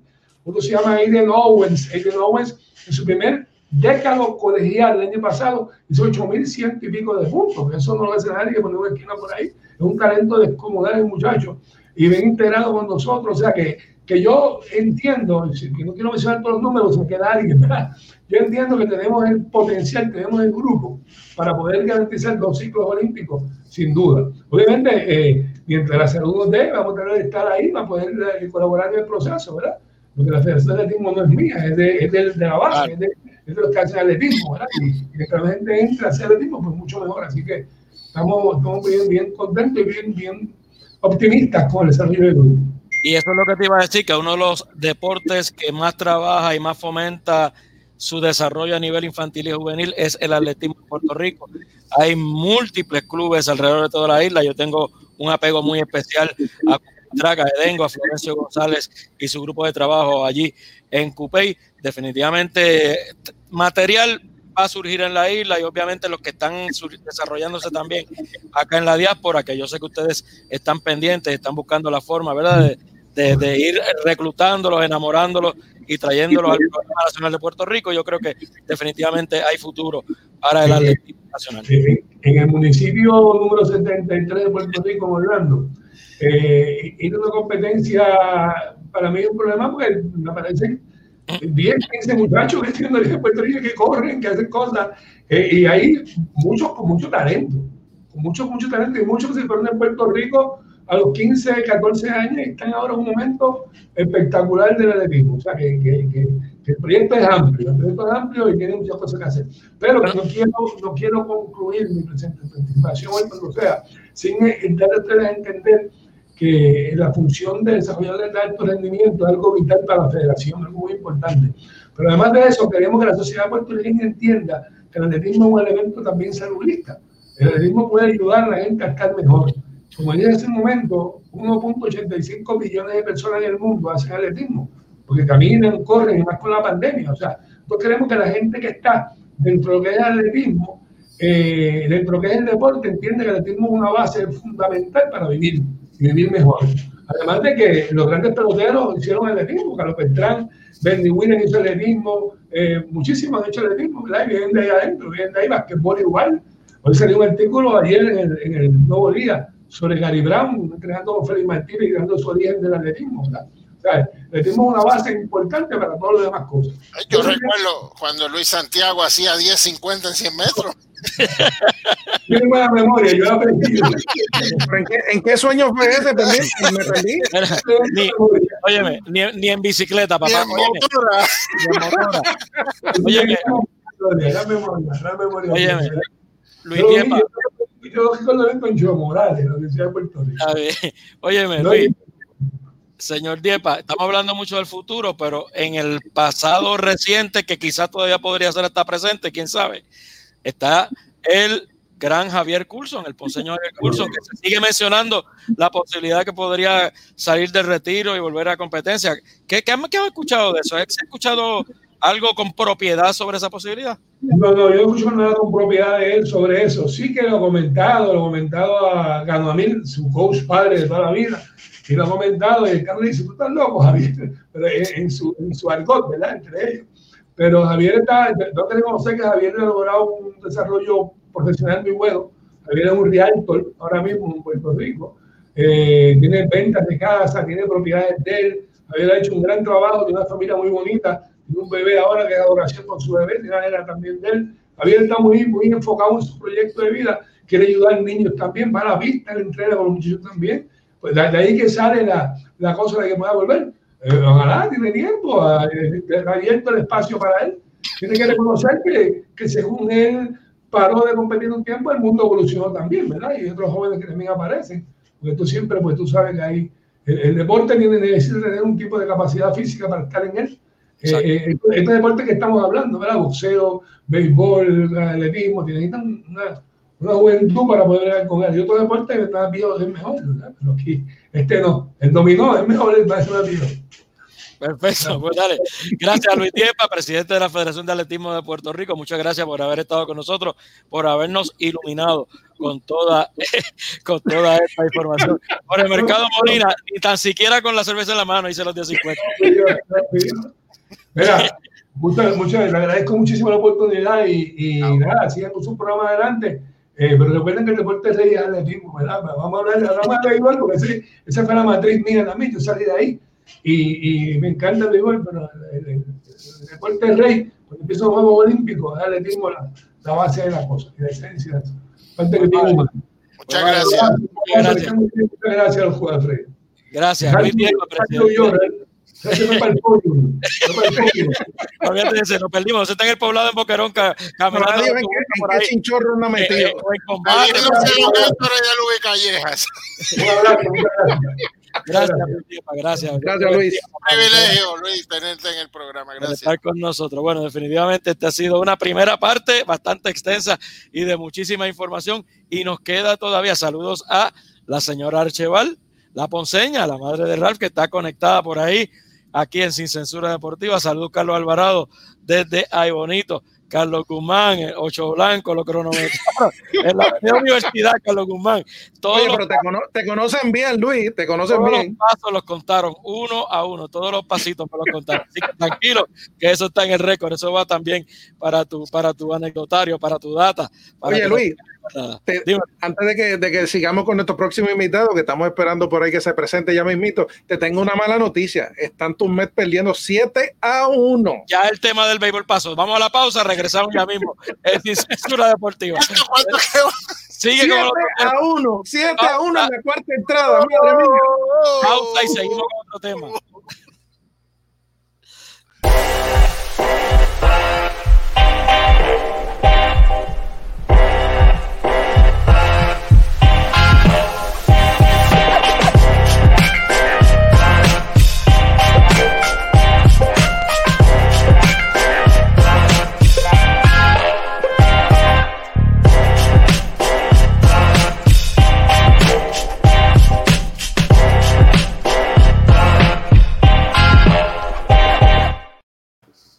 Y seguimos aquí en Sin Censura Deportiva a través de nuestras redes sociales.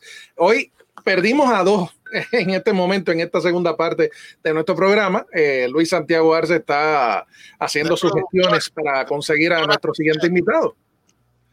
Y, y el amigo Ralph, ¿qué, qué, qué es de la vida de Ralph? No, Ralph, Ralph la, la, señal del celular le dio coronavirus, parece. Pero nada, estas cosas pasan. Oye, Héctor, eh, cambiando de tema, comenzó ya la pretemporada en la NBA, la llamada burbuja, allá en la ciudad de Luis Santiago Arce, en el patio de la casa de Luis. Eh, ¿Qué me comentas sobre esta burbuja que aparentemente funciona? Porque los positivos son la mínima excepción en el último informe incluso se supo que nadie había dado positivo.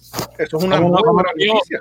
Como nos dijo Álvaro Martín hace una semana aquí en Sin Censura Deportiva. En su, Exactamente, eso es una muy buena noticia para, para los fanáticos del, del, baloncesto y para la NBA en general. Y obviamente es una muestra de que, por lo menos hasta ahora, los protocolos de seguridad y salud que ha establecido la liga con sus jugadores, pues han funcionado a la perfección y que eso, pues, podría significar que podamos jugar una temporada que se espera que comience el próximo 30 de julio sin mayores inconvenientes para terminar la que veníamos arrastrando y poder coronar, coronar un campeón en esta temporada. Una de las buenas, una de las buenas noticias, perdón Luis, es que Zion Williamson regresó, no se le ha permitido eh, practicar porque pues, por haber salido tiene que estar en este periodo eh, en una mini cuarentena hasta que no dé dos pruebas positivas, eh, negativas. de manera consecutiva, pero sin duda para el equipo de New Orleans, equipo el cual yo sigo muy de cerca, eh, es una buena noticia la, la, reincorporación de Zion Williamson, que no es una buena noticia para New Orleans, yo creo que es una buena noticia para la industria del baloncesto, porque como hemos dicho, yo, mi pensar es que desde LeBron James, yo no he visto tanta eh, fortaleza mediática detrás de un jugador como la que tiene Zion Williamson este año. Bueno, y esa burbuja de la NBA que se está jugando aquí, como tú dices, Ricky, en Orlando, en el ESPN Wideware of Sports Complex, donde mismo se está jugando también en burbuja el mini torneo de la MLS, del fútbol, del fútbol de aquí de Estados Unidos, del soccer, balompié, como usted le quiere llamar, se está jugando también en el mismo complejo, uno al lado del otro, cerrado incluso en la avenida, en la 192, alrededor de, del complejo hay patrullas, hay mucha seguridad. Le pusieron, casi una cúpula de verdad al sitio. Una cúpula de verdad al, lugar, definitivamente es una burbuja. Lo que hay allí, hablando de la MLS, el Orlando City Soccer Club ayer ganó su partido. Siguen ganando ese equipo tuyo. Ahora sin fanáticos, ahora ganan. Cuando oh, otro juego allí no, a gritar, desde que tú empezaste a hablar del equipo ahora, empezaron a ganar. Yo creo que es eso. Oye, me llevo tres años yendo a los juegos del equipo y casi nunca ganaban aquí en Orlando y ahora jugando la burbuja, ahora no pierden, ahora lo ganan todos. Parece que. Pero, un, consejo, un consejo, que no vuelvan al estadio allí en Downtown. que, no permitan fanáticos. Bueno, le ganaron ayer 1 a 0 al Montreal Impact, dirigido por el ex estelar jugador francés Thierry Henry. El Montreal Impact no tuvo nada Montreal para, para realmente poder eh, tumbar a, a Orlando City Fútbol Club, que logró esa victoria 1-0 para pasar a cuartos de final en este torneo MLS is back del fútbol aquí en Estados Unidos. Hablando de fútbol, óyeme, mira mi camisa, no mires el anuncio, olvídate del anuncio gratis, tápalo. Mira, mi mira, mira, mira qué cosa más bonita. No, al GB, al GB. Muy exacto. Ah, pero qué gorra más hermosa, muchachos. Una de las ¡Ave María! Alaba lo que vive. las, únicas, las únicas dos personas que veo que, que siguen ese equipo, Dios mío. Y Raúl te, te, cuento que yo no lo sigo tanto, lo que pasa es que fui con un grupo de amigos al estadio a ver el juego contra los Yankees, que veo que tienen la camisa de los Yankees, y, y, por irme en contra de los amigos, pues me fui con la gorra y todo. Casi puedo decir que te quiero. Pues, Luis, preséntalo oficialmente. Pues sabes que yo sí puedo decir que lo quiero. Eso es casi, casi, casi como si fuera un sobrino. ¿Verdad? Para no decir que sea ahí para evitarme problemas, casi como un sobrino mío. Alexis, Alexis Rivera Curet, una de las figuras centrales del fútbol puertorriqueño en la última década y media, figura central de este equipo. Acá, acá, de Puerto Rico. Mira que esté, estoy, cuadrado aquí cruzado con, la, con las señales. Alexis Rivera Curel, una de las figuras centrales de los desaparecidos. Highlander de Puerto Rico en toda la existencia desde el 2004 hasta el 2012. Luego de eso estuvo un año como enlace con la comunidad del proyecto Puerto Rico FC que Carmelo Anthony estableció en Puerto Rico que pasó con más pena que gloria, pero ahí también estuvo Alexis Rivera Curet y obviamente como una de las figuras centrales durante todo este tiempo de la selección nacional de Puerto Rico. Alexis, para mí especialmente, personalmente es un honor tenerte con nosotros aquí en nuestro proyecto. Muchas gracias, gracias Luis. Bienvenido. Les cuento que a Luis le tengo muchísimo cariño, nos conocemos hace muchos años y Luis era uno de los que estaba en todos los partidos de nosotros, hizo cobertura de nuestros partidos y te digo que de periodista también se, se, convirtió en uno de los mejores fanáticos que hemos tenido. Además de que hemos creado una gran amistad y soy muy, muy, muy buen amigo de su hijo también. Sí, así, así mismo Yo recuerdo mis visitas al Lubriel, que no fueron tantas como Luis, pero siempre estaban dos grandes amigos, Luis, don Luis Cuyar o don Luis Santiago Siempre eran mis compañeros allí en el Lubriel para, para ver a, a los Islanders. Bueno, Alexi, Aquí en Sin Censura Deportiva, aquí hablamos, ya tú sabes, tiramos duro.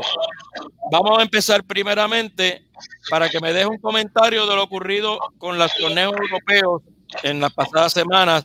Luego de la pandemia todo se detuvo.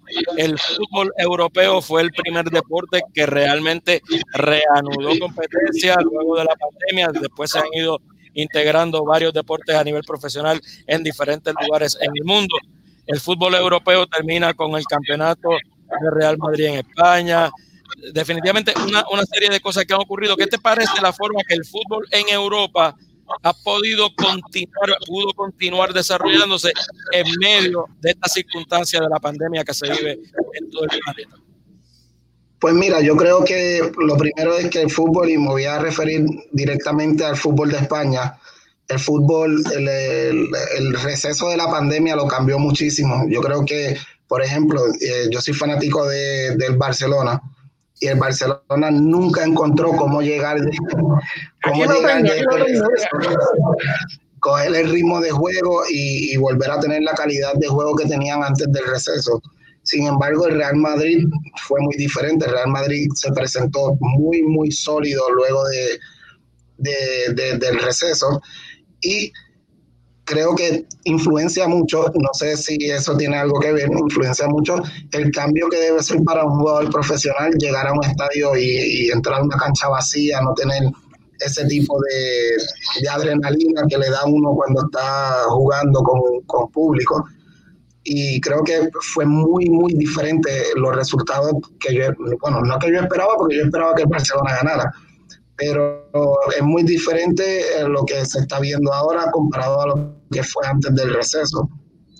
También tenemos el FA Cup Final que es este fin de semana, que el FA Cup este, reanudó sus su partidos y estamos, para mí los dos equipos que debían llegar eran claramente los dos que llegaron. Sin embargo, creo que Manchester City era una de mis opciones también llegando a la final y se encontró con, con el resultado que obtuvo y, no terminaron llegando a la final. Pero todos estos equipos creo que viene mucho el cambio por, por el receso. Un jugador se mantiene en ritmo no solamente entrenando. sabemos que el jugador cuando deja de jugar partidos todas las semanas es bien difícil volver a caer en ritmo. Y la Liga de Estados Unidos, que fue la que yo jugué, eh, teníamos un receso muy largo y muchos jugadores que terminaban el año en muy buena calidad después del receso no, no, no daban, no rendían lo mismo. Antes de, de, pasar al comentario que iba a hacer, mira que el traje de nuevo, mira, de vuelta, apareció por ahí. Pero saludado el mío ahí. Ralpagán reaparece, pero reaparece el mío. la luz ya que le lleve la leche con Quick y ya.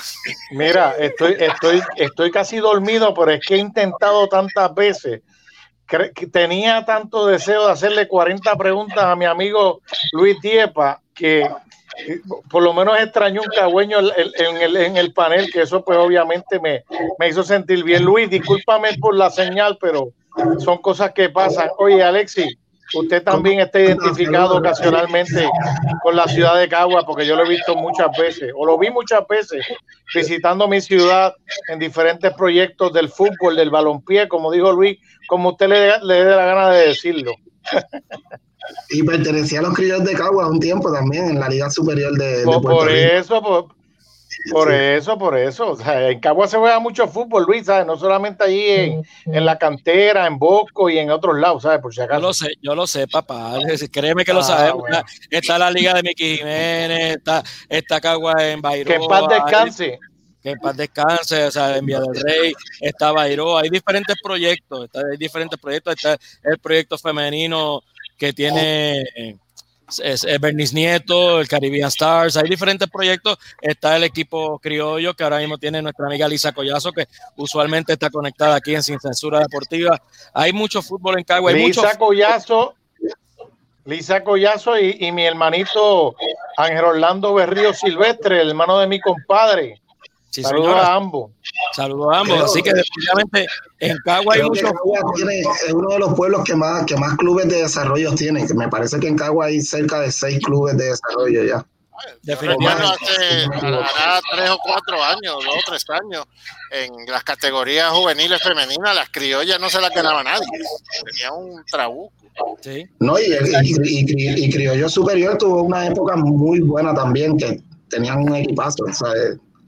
En Cagua el fútbol se está moviendo y la gente, lo más importante es que la gente quiere invertir. Bueno, óyeme, Alexi, retomando el tema que, tenías eh, en el, del fútbol europeo, para cerrar ese y hablar un poco, seguir hablando del fútbol en Puerto Rico.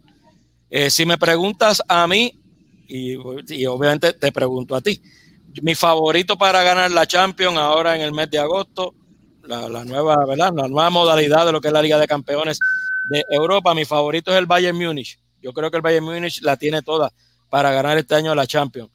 ¿Te parece que sea el Bayern Múnich? ¿Te parece que haya otro que pueda realmente eh, poder tener realmente la, calidad y la fuerza para poder aspirar a ganar la, la Champions?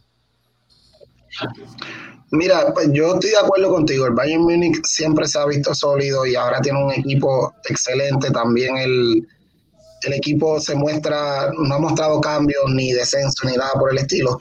Pero yo creo que el Real Madrid va a crear bastante ruido en la, en la Champions. Y Real Madrid, para mí, lo vi mucho más sólido que lo que lo había visto anteriormente. Eh, obviamente, en, en, ese torneo, este, tú te vas a encontrar con los mejores de los mejores y en cualquier momento cuando te lleguen los cruces difíciles, pues entonces ver quién tiene más experiencia en, estos torneos, porque la experiencia tiene mucho que ver. Pero realmente estoy entre Bayern Múnich o, el Real Madrid. Y me inclino un poquito más hacia el Real Madrid. Okay. Oye, eh, Alexi, eh, pero entonces, siguiendo con ese tema de la Champions, eh, ¿tú crees que esta burbuja que van a hacer ahora, que van a hacer en Lisboa, la, la fase final de la Champions, ayude a que haya un equipo que no sea, por ejemplo, el Real Madrid, al que tú vas como, como favorito para ganarlo, que pueda surgir este favorito inesperado, alguien que, que dé el palo, como decimos en el ambiente, y que aprovechando esas circunstancias pueda coronarse campeón? Realmente no creo que vaya a cambiar mucho. Yo creo que el Real Madrid demostró que, que ellos pueden jugar en diferentes escenarios y el escenario de, de, la nueva modalidad de jugar sin público y todo lo demás. Estaban jugando en su campo de entrenamiento también. Creo que no le hizo ningún cambio. y para mí los equipos sólidos en la, en la Champions siguen siendo los mismos. O sea, Luis Cuyar, lo, siento Luis Cuyar, el Atlético de Madrid no está en los ojos de Alexis Rivera. Ni el Barcelona tampoco. Mira, al momento del Barcelona, te digo la verdad, ni lo mencioné, no lo quise ni mencionar con lágrimas en los ojos, pero de la forma que vi jugando al Barcelona en los últimos partidos se vieron muy inestables y no creo que, que vayan a encontrar esa estabilidad muy rápido. También no estoy tan de acuerdo con, con, el, con la dirección técnica. Creo claro, que, Setién, ha tenido mucho que ver en eso. Sí, la dirección técnica por ahí va mi próxima pregunta y aprovechando pues que tú eres fanático del Barcelona eh, y que es un hombre inteligente y que estoy totalmente de acuerdo contigo que hubo dos, temporadas distintas para el Barcelona.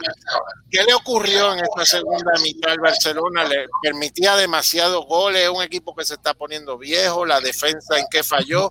Tú como defensa que fuiste, ¿qué, me comentas? Yo entiendo que el, Barcelona ya tiene que renovar la, este, su roster. Tiene varios cambios que por más que sean eh, figuras del Barcelona, ya son personas que vivieron su tiempo y tienen que darle la oportunidad a otros que vengan. Además, el Barcelona lo que sí reflejó en la segunda parte después del receso fue que los primeros 15 minutos de juego, los primeros 20, la intensidad era bastante buena pocos goles, porque no estaban tampoco produciendo muchos goles. Creo que Luis Suárez, que es un goleador, pasó tres fechas sin anotar un gol. Todos los partidos eran de, bajo score. Eh, ellos no volvieron nunca a su ritmo de juego. Y yo entiendo que la falla pudo haber sido dos cosas. Uno, la primera fue física. La segunda, mental, porque al ver que el, Barcelona, la potencia, no pudo lograr lo que ellos pueden lograr en todos los partidos, jugando con equipos que no eran del tope de la tabla. Porque, por ejemplo, les dio problema ganar al Deportivo Español. Y el Deportivo Español estaba peleando un descenso. ¿Entiendes? Y yo creo que los psicológicos. se congeló sí. cuando iba a hacer comentarios. Eh, creo que lo psicológico entró en juego también. Y por tercero, yo no encuentro que los jugadores están totalmente entregados a su, a su director técnico.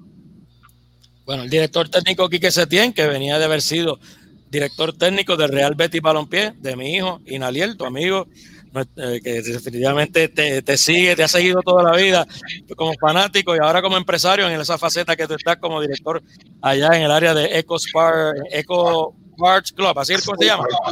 Sport Park, Sport Park, ahí en Atorrey. Allí que tú estás, sí, el que quiera ver a Alexis Rivera todavía. ¿Dónde está Alexis? ¿Qué es de la vida de Alexis? Que pase por allí, detrás del, del Parque Muñoz Marín en Eco Sport Park. Allí puedes encontrar a Alexis Rivera Curé casi todos los días. ahora, mismo, estoy aquí en la oficina. Ah, pues muy bien, óyeme. Alexis. Adelante, Ralph. Dale, Ralph lo que, lo que le iba a preguntar a Alexi era, antes de meter el dedo donde no era, el, hecho de, el hecho de los jugadores tener que ver la acción en este, en este tipo de campeonato europeo y en al igual que en Estados Unidos, pero más allá, un ejemplo, el Barça, el Real Madrid, que tienen un gran eh, seguimiento de fanáticos, el jugar sin público, cómo eso afecta, beneficia a los equipos participantes. Tú que, que obviamente te acostumbraste a jugar también con, con la presión, ¿verdad? Con los gritos y demás. ¿Cómo, cómo, cómo se puede interpretar eso? Yo entiendo que eso afecta, bueno, te voy a hablar del tipo de jugador que yo era. A mí, el ambiente de, del estadio y, y la fanaticada me cambiaba mucho el juego, porque por ejemplo, Puerto Rico Islanders jugó, eh, creo que fueron siete u ocho eh, con, eh, Champions. Y los equipos de, gran trayectoria como Cruz Azul, Toluca, Santos Laguna, que estuvieron en Puerto Rico, nunca, nunca tuvimos una derrota en, las ocho ediciones. La única derrota que tuvimos fue contra el Galaxy en Puerto Rico, pero no fue una derrota porque era ida y vuelta y nosotros ganamos 4-0 en Los Ángeles, pero perdimos 2-1 en Puerto Rico. yo entiendo que la fanaticada, por lo menos en mí y en el, en el equipo Islander, la fanaticada era primordial y muy importante.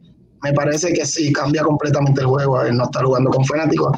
Más estos jugadores que tienen experiencia y que toda su vida, desde muy jóvenes, están acostumbrados a llegar a un estadio con fanáticos que apoyan y también, no que apoyan, también tú llegas a un, a un estadio contrario donde la gente tiene rivalidad contra ti y esa rivalidad también te empuja a tener un mejor partido.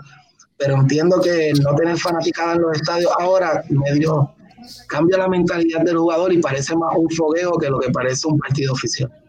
Pero hay que acostumbrarse porque por buen tiempo esta parece que va a ser la realidad del deporte, no solamente el fútbol, sino de todos los deportes en términos generales. Alexi, si cuando tú ves esta camisa, ¿qué tú piensas? Esa camisa, te puedo decir que es la camisa más linda que ha pasado por mi vida.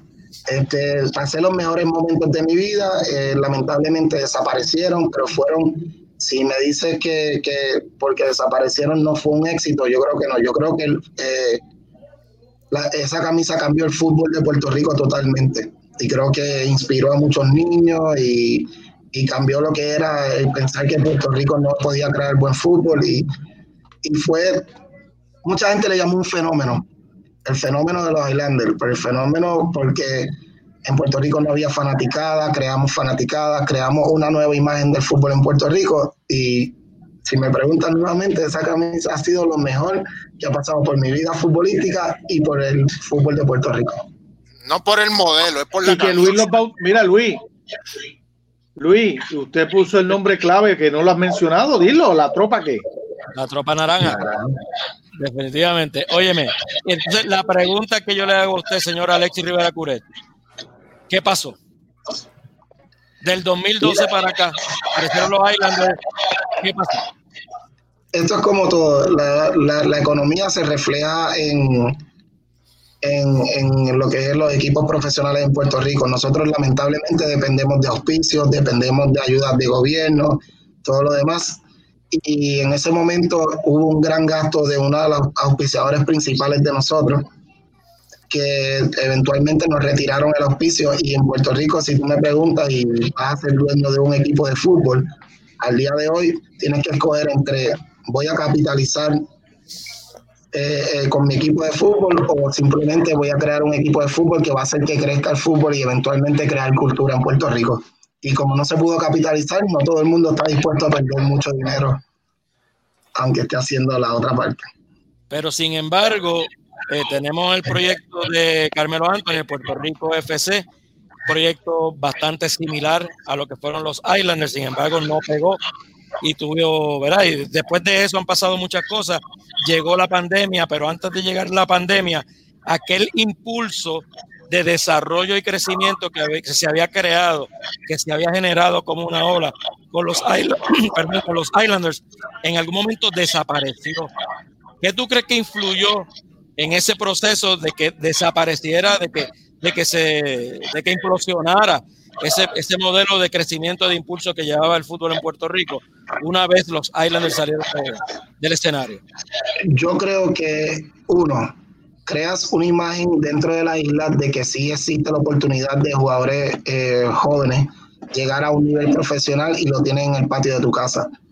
Muchas veces en Puerto Rico la imagen es que es casi imposible llegar a profesional fuera de Puerto Rico porque o no confiamos en la calidad de fútbol que tenemos nosotros o simplemente piensas que es algo imposible de alcanzar. Ahora mismo tenemos muchos jugadores eh, activos en las ligas de Estados Unidos de universidad, en la NCAA y en otras ligas de, de universidades. Eh, y esa es la primera oportunidad de ellos de salir. Yo creo que lo que cambió en el desarrollo fue que al desaparecer los Islanders se va este, este auge por el fútbol y esta esperanza de que todos teníamos la oportunidad de llegar a la profesional. Ok, entonces. ¿Cabe la posibilidad de que pueda venir un equipo profesional nuevamente? Perdóname, Luis. Alexi, ¿qué depende, cuánto, depende cuántos locos quieran tocarse el bolsillo. Eso es muy importante. Ah, ah, y, y obviamente en este momento que estamos viviendo con la pandemia, Sin eso no auspiciadores del gobierno. Eso no, eso no parece real. Sin, Y sin del gobierno, ¿no? por eso, la cosa, la cosa está mala, mala, mala. Entonces, Alexis. Ahora mismo no lo veo pasando. que, que aparte obviamente de, de que termine la pandemia, obviamente dentro de este contexto es bien difícil que un deporte que no es primario en Puerto Rico, que se pueda realmente desarrollar por encima de otro o que pueda equipararse a otro bajo estas condiciones de que, nos, que nos da la pandemia. Escasez de oficiadores, poca ayuda de gobierno, no hay boletería, no hay, no hay asistencia de público a las canchas. Es bien difícil desarrollar ahora un proyecto. Pero si no fuera por la pandemia, ¿cuán importante sería que Puerto Rico pudiera tener una verdadera liga superior de fútbol, tanto en masculino Otra vez estoy con para que se pueda desarrollar el fútbol puertorriqueño. Ya de hecho, hay un proyecto que comenzó a correr y la pandemia lo detuvo. La Liga Puerto Rico estaba corriendo en masculino y femenino y se detuvo por, por, por este asunto de la pandemia. ¿Cuán importante es que este tipo de proyectos pueda realmente solidificarse, crecer y desarrollarse para que pueda ayudar al, al desarrollo y al crecimiento del fútbol general en Puerto Rico? Te voy a dar dos modelos de ejemplo. Eh, la selección de Panamá. Hace 15, 20 años atrás, la selección de Panamá no era ni un nombre a tocar en la CONCACAF. Sin embargo, la liga de, la, Federación de Panamá creó la liga organizada profesional de Panamá y los equipos se fueron, se fueron convirtiendo en equipos competitivos y como te dije anteriormente, eh, es una de las opciones que tienen los jugadores locales de Panamá de llegar a profesional y es una liga que se mercadeó y tiene exposición. Panamá, luego de crear la liga que tiene primera, segunda, ascenso, descenso, todo lo demás, creo que el fútbol de ellos se fue organizando y la, y, y lo- y la diferencia se nota que ahora ya no jugar contra México contra Panamá no es un resultado seguro. Jugar Estados Unidos contra Panamá no es un resultado seguro. Y lo saben ellos. Sí, lo Llegaron, saben. al- llegaron al- clasificaron- estuvieron muy cerca de clasificar al mundial. Sí, sí. Y la segunda, y la segundo ejemplo que te voy a dar fue la organización que hizo eh, la Liga Profesional de República Dominicana, que crearon cerca de 16 nuevos estadios, una liga organizada, están pagando. Es una opción para, la- para los jugadores jóvenes, decir, yo quiero esforzarme por llegar a jugar en esta liga que está en Puerto Rico, además de que es una opción, eh, perdona, en, en República Dominicana, además de que es una opción, es que hay más probabilidades de que tú puedas jugar profesional en esa liga que las probabilidades de que tú salgas fuera de tu país y vayas a jugar en, otro, en otra liga. Y la selección, y este cambio se ha reflejado en la selección de República Dominicana. Ya jugar con República Dominicana no es lo mismo que enfrentarse a cualquier otro equipo del Caribe. Ya te puedo decir que República Dominicana puede estar entre las potencias como eh, del Caribe, como Jamaica, Haití, que son varias de las potencias del Caribe. Yo te puedo decir que ya República Dominicana, su selección está allá arriba.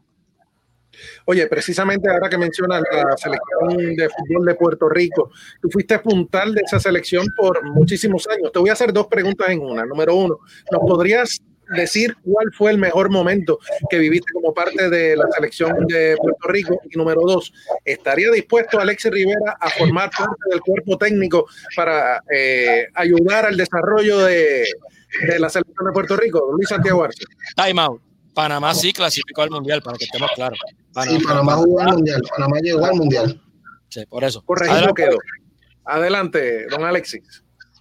Ok, eh, perdona, la selección de Puerto Rico, mi mejor momento, no mi mejor momento, pero sí uno que voy a recordar siempre, fue cuando yo iba a jugar contra la selección de España luego del fogueo que hicimos luego del Mundial, que ellos quedaron campeones.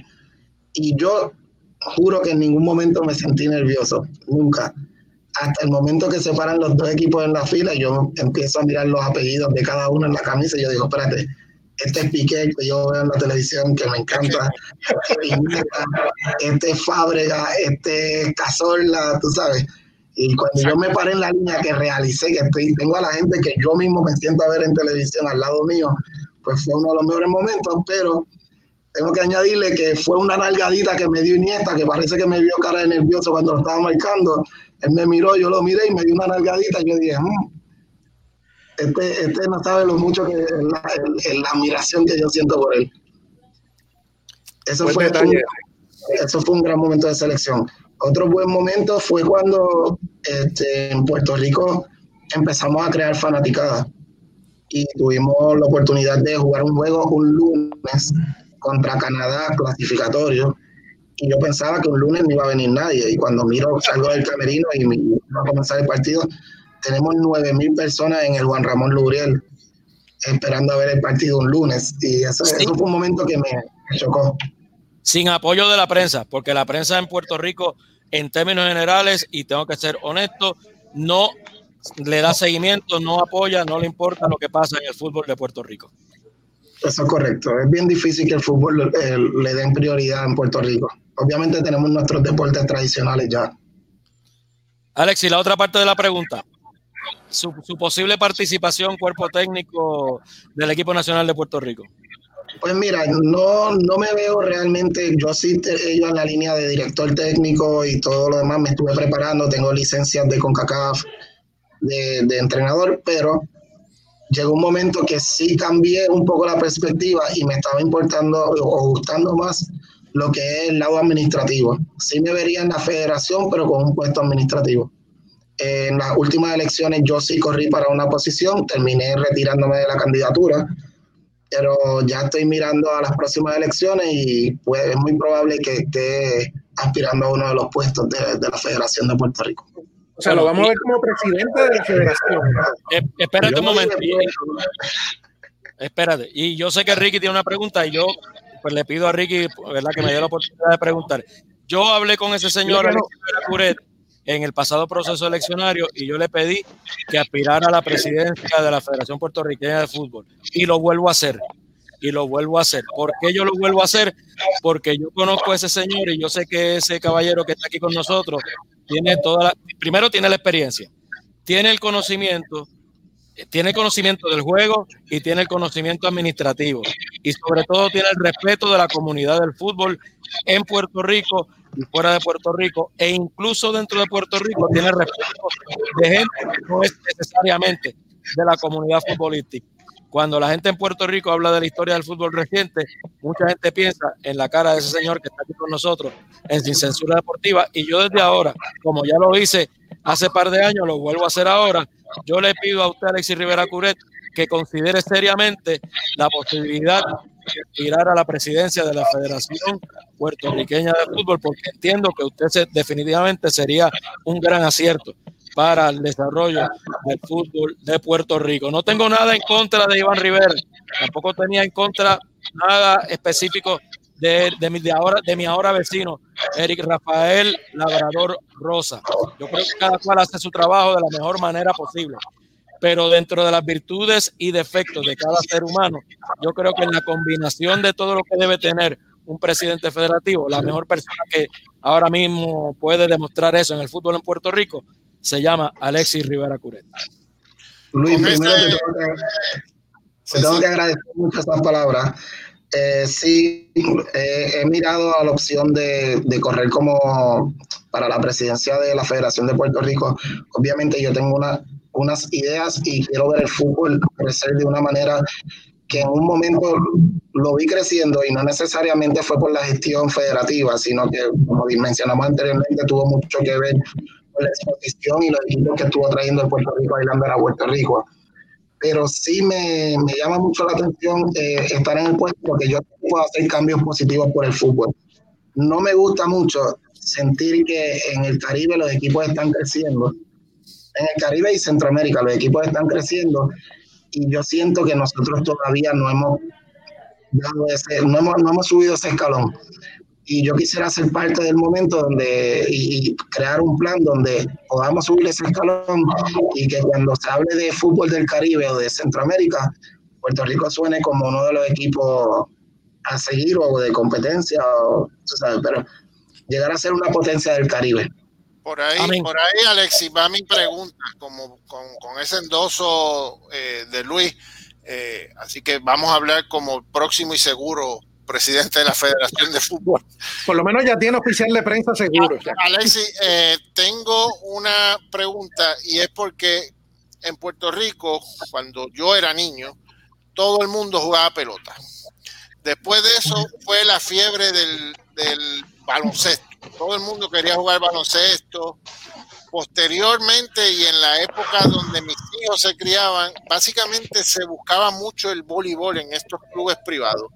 Ya en los últimos años, y yo creo que es a partir de los Highlanders, la cantidad de clubes privados que explotaron en el fútbol, yo creo, no sé si, no, no tengo la estadística, pero si no es el número uno, está bien cerca de los jovencitos jugando fútbol.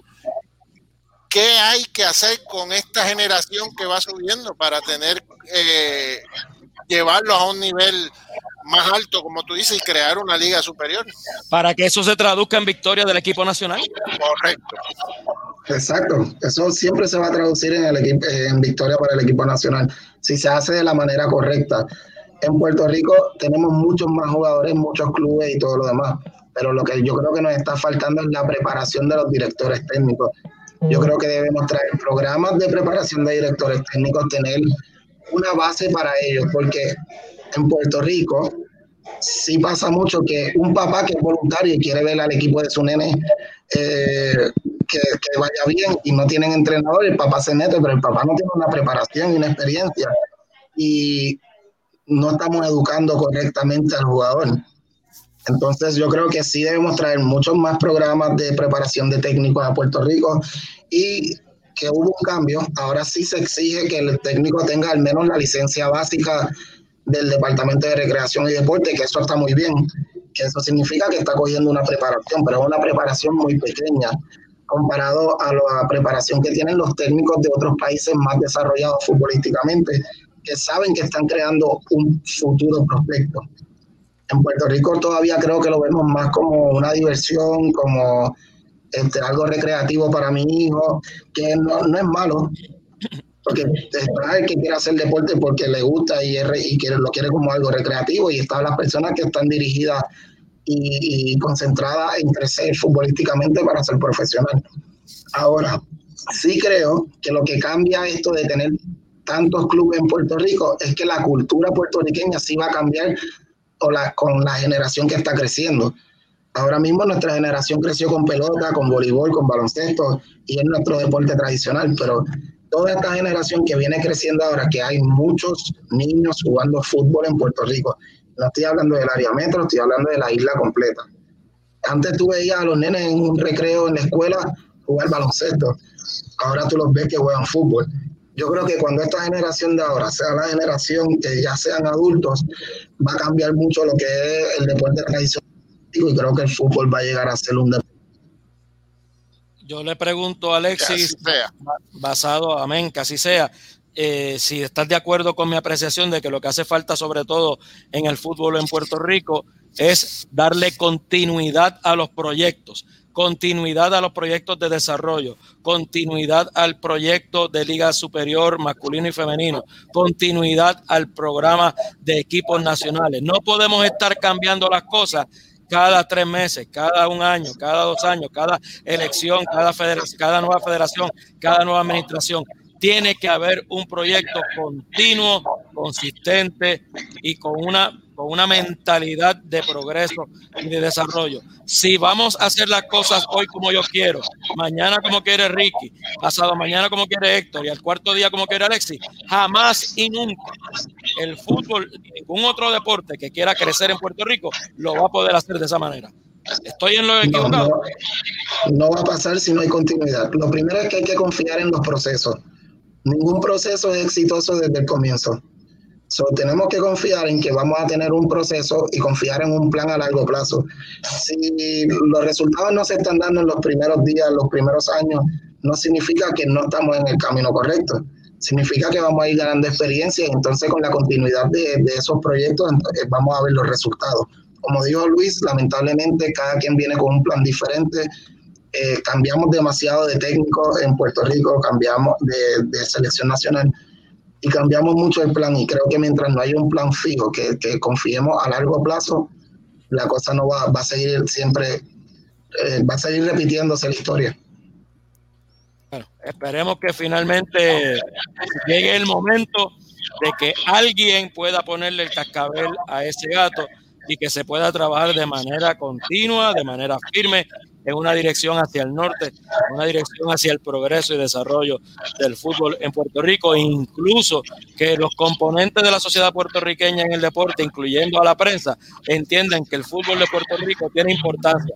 No que crean que el fútbol es simple y sencillamente un deporte que sirve para rellenar el espacio de una página en un periódico, porque llega temprano esa información por la diferencia de hora, que a las 3 de la tarde, a las 4 o 5 ya han terminado en Europa y ya puedes rellenar un espacio de una página con cualquier información, puedes usar fútbol. No.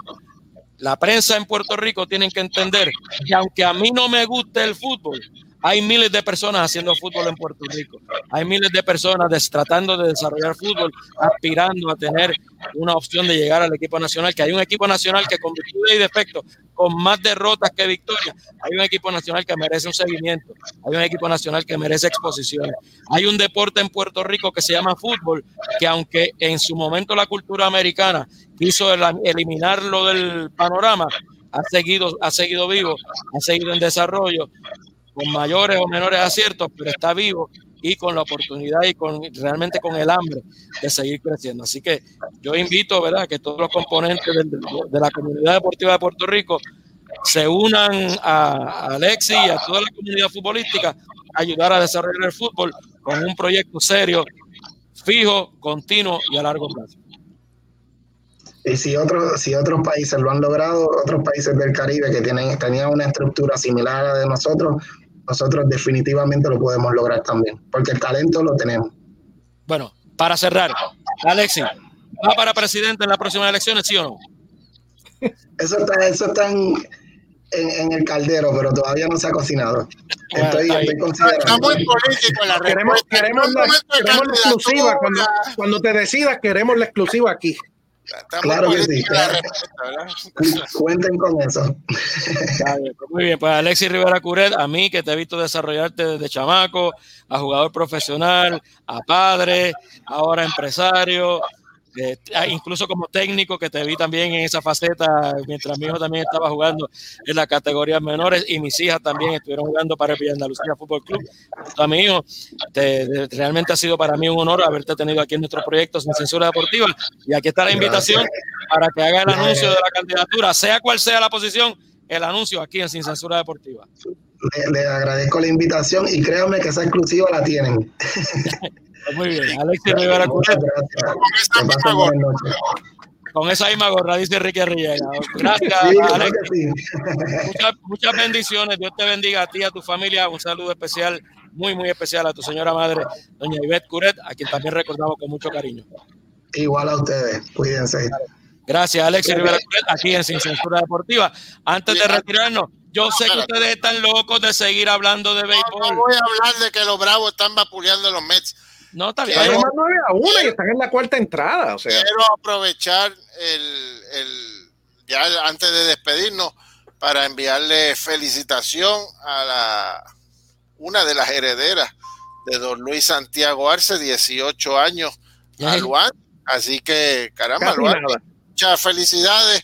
Eh, y sé que la pasó bien porque vimos fotos, hablamos con la familia. las gráficas indican que la pasó de show. Todo y pandemia y todo, se hicieron los arreglos y Luani debe haber pasado tremendo fin de semana. Definitivamente, esa era mi palabra de cierre, pero muchas gracias por haberse adelantado en ese saludo. Definitivamente la pasamos muy bien. Cogimos nuestra esquinita en la playa en New Smyrna, no tuvimos a nadie cerca y pudimos desarrollar ¿verdad? una actividad y esperemos que no haya ningún tipo de complicación. Muy buena elección, porque me dice mi señora esposa que en el oeste no ha parado de tronar, en el oeste de la Florida Así que muy buena elección irte para el Atlántico y no para el Golfo. Definitivamente, eso fue una de las decisiones, una de, de las circunstancias que pudimos analizar a la hora de tomar la decisión. Y de hecho, hablando de cumpleaños, cuando estábamos hablando de Diepa, lo pensé y se me escapó.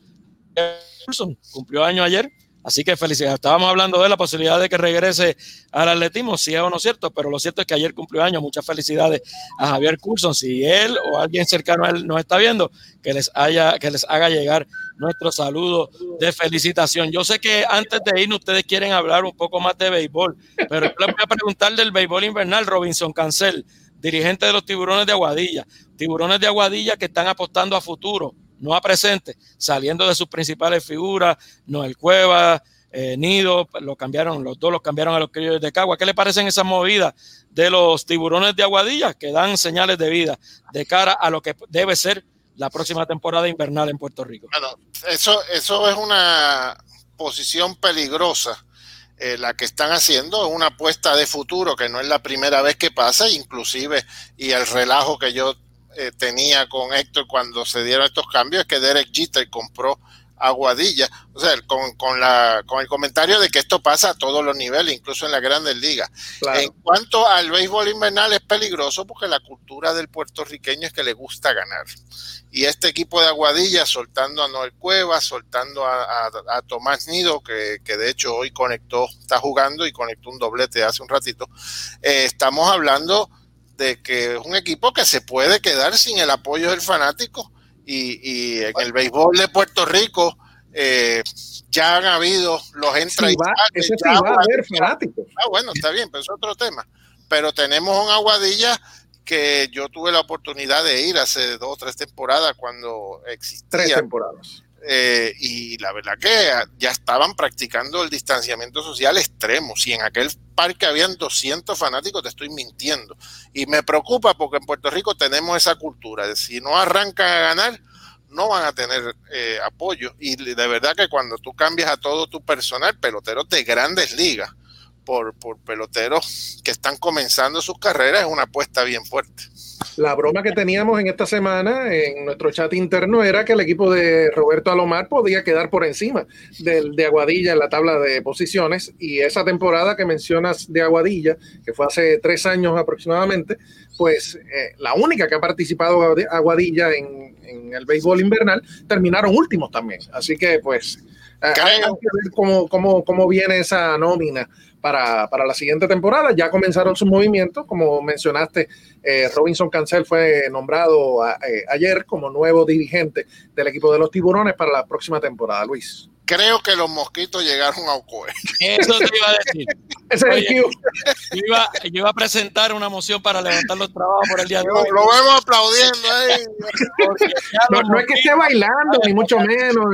Ni ta, ta, No, no estoy tocando la clave de la rumba, no nada. Ah, okay, están atacando, el garaje está abierto, el tiempo está pasando y yo levanto, yo propongo la moción para levantar los trabajos. Pero antes le pido a Héctor, que fue el que nos planteó por aquí la información sobre Bimael Machín, vamos a compartirla con la gente antes de irnos. Seguro que sí, mencionábamos que Bimael Machín Ismael Machín debutó hoy con el equipo de los Atléticos de Oakland y el amigo Mr. Trivias, don Ricardo Olivencia, nos da el dato de que hoy se convirtió en el quinto puertorriqueño en debutar en grandes ligas como bateador designado. Y eh, eh, los miembros de esa gloriosa lista pues son José Manuel Morales en el 73, Pedro Muñoz de grata recordación con los indios de Mayagüez en el 1990, Raúl Casanova en el 96 y Randy Ruiz también con los indios de Mayagüez de el 2008. Así que pues una corta lista, nombres importantes en la misma, Bimael se suma a esa a la historia del béisbol de Puerto Rico en Grandes Ligas. Bueno, yo creo que con esta información y todavía buscando y pensando y analizando qué fue del paradero de nuestro hermano Ralph Archeval. Yo creo que con ese, con ese pensamiento podemos cerrar esta edición número 11 de Sin Censura Deportiva, agradeciendo una vez más a nuestros invitados, a Víctor Luis Calleja, al profesor Luis Tiepa y a Alexis Rivera Curet por habernos dado parte de su tiempo, Héctor Cruz, Ricky Arrillaga, Ralph Pagan Archeval en el entra y sale, y este es su servidor Luis Santiago Arce. A Ralph estuvo como en un 30% por ahí más o menos. que quede claro para efectos de dieta y millaje. Eso mismo iba a decir yo, para efectos de la dieta hoy le toca menos. Bueno, le damos a todos ustedes las gracias por haber estado en sintonía con Sin Censura Deportiva gol de cabeza aquí con el Globito que hace su aparición por última vez en Sin Censura Deportiva. Será hasta la próxima edición, hasta el próximo domingo, a ver con qué inventos podemos venir en nuestra próxima edición. Gracias a todos, que pasen buenas noches. Hasta la vista, baby. Nos fuimos. Nos fuimos.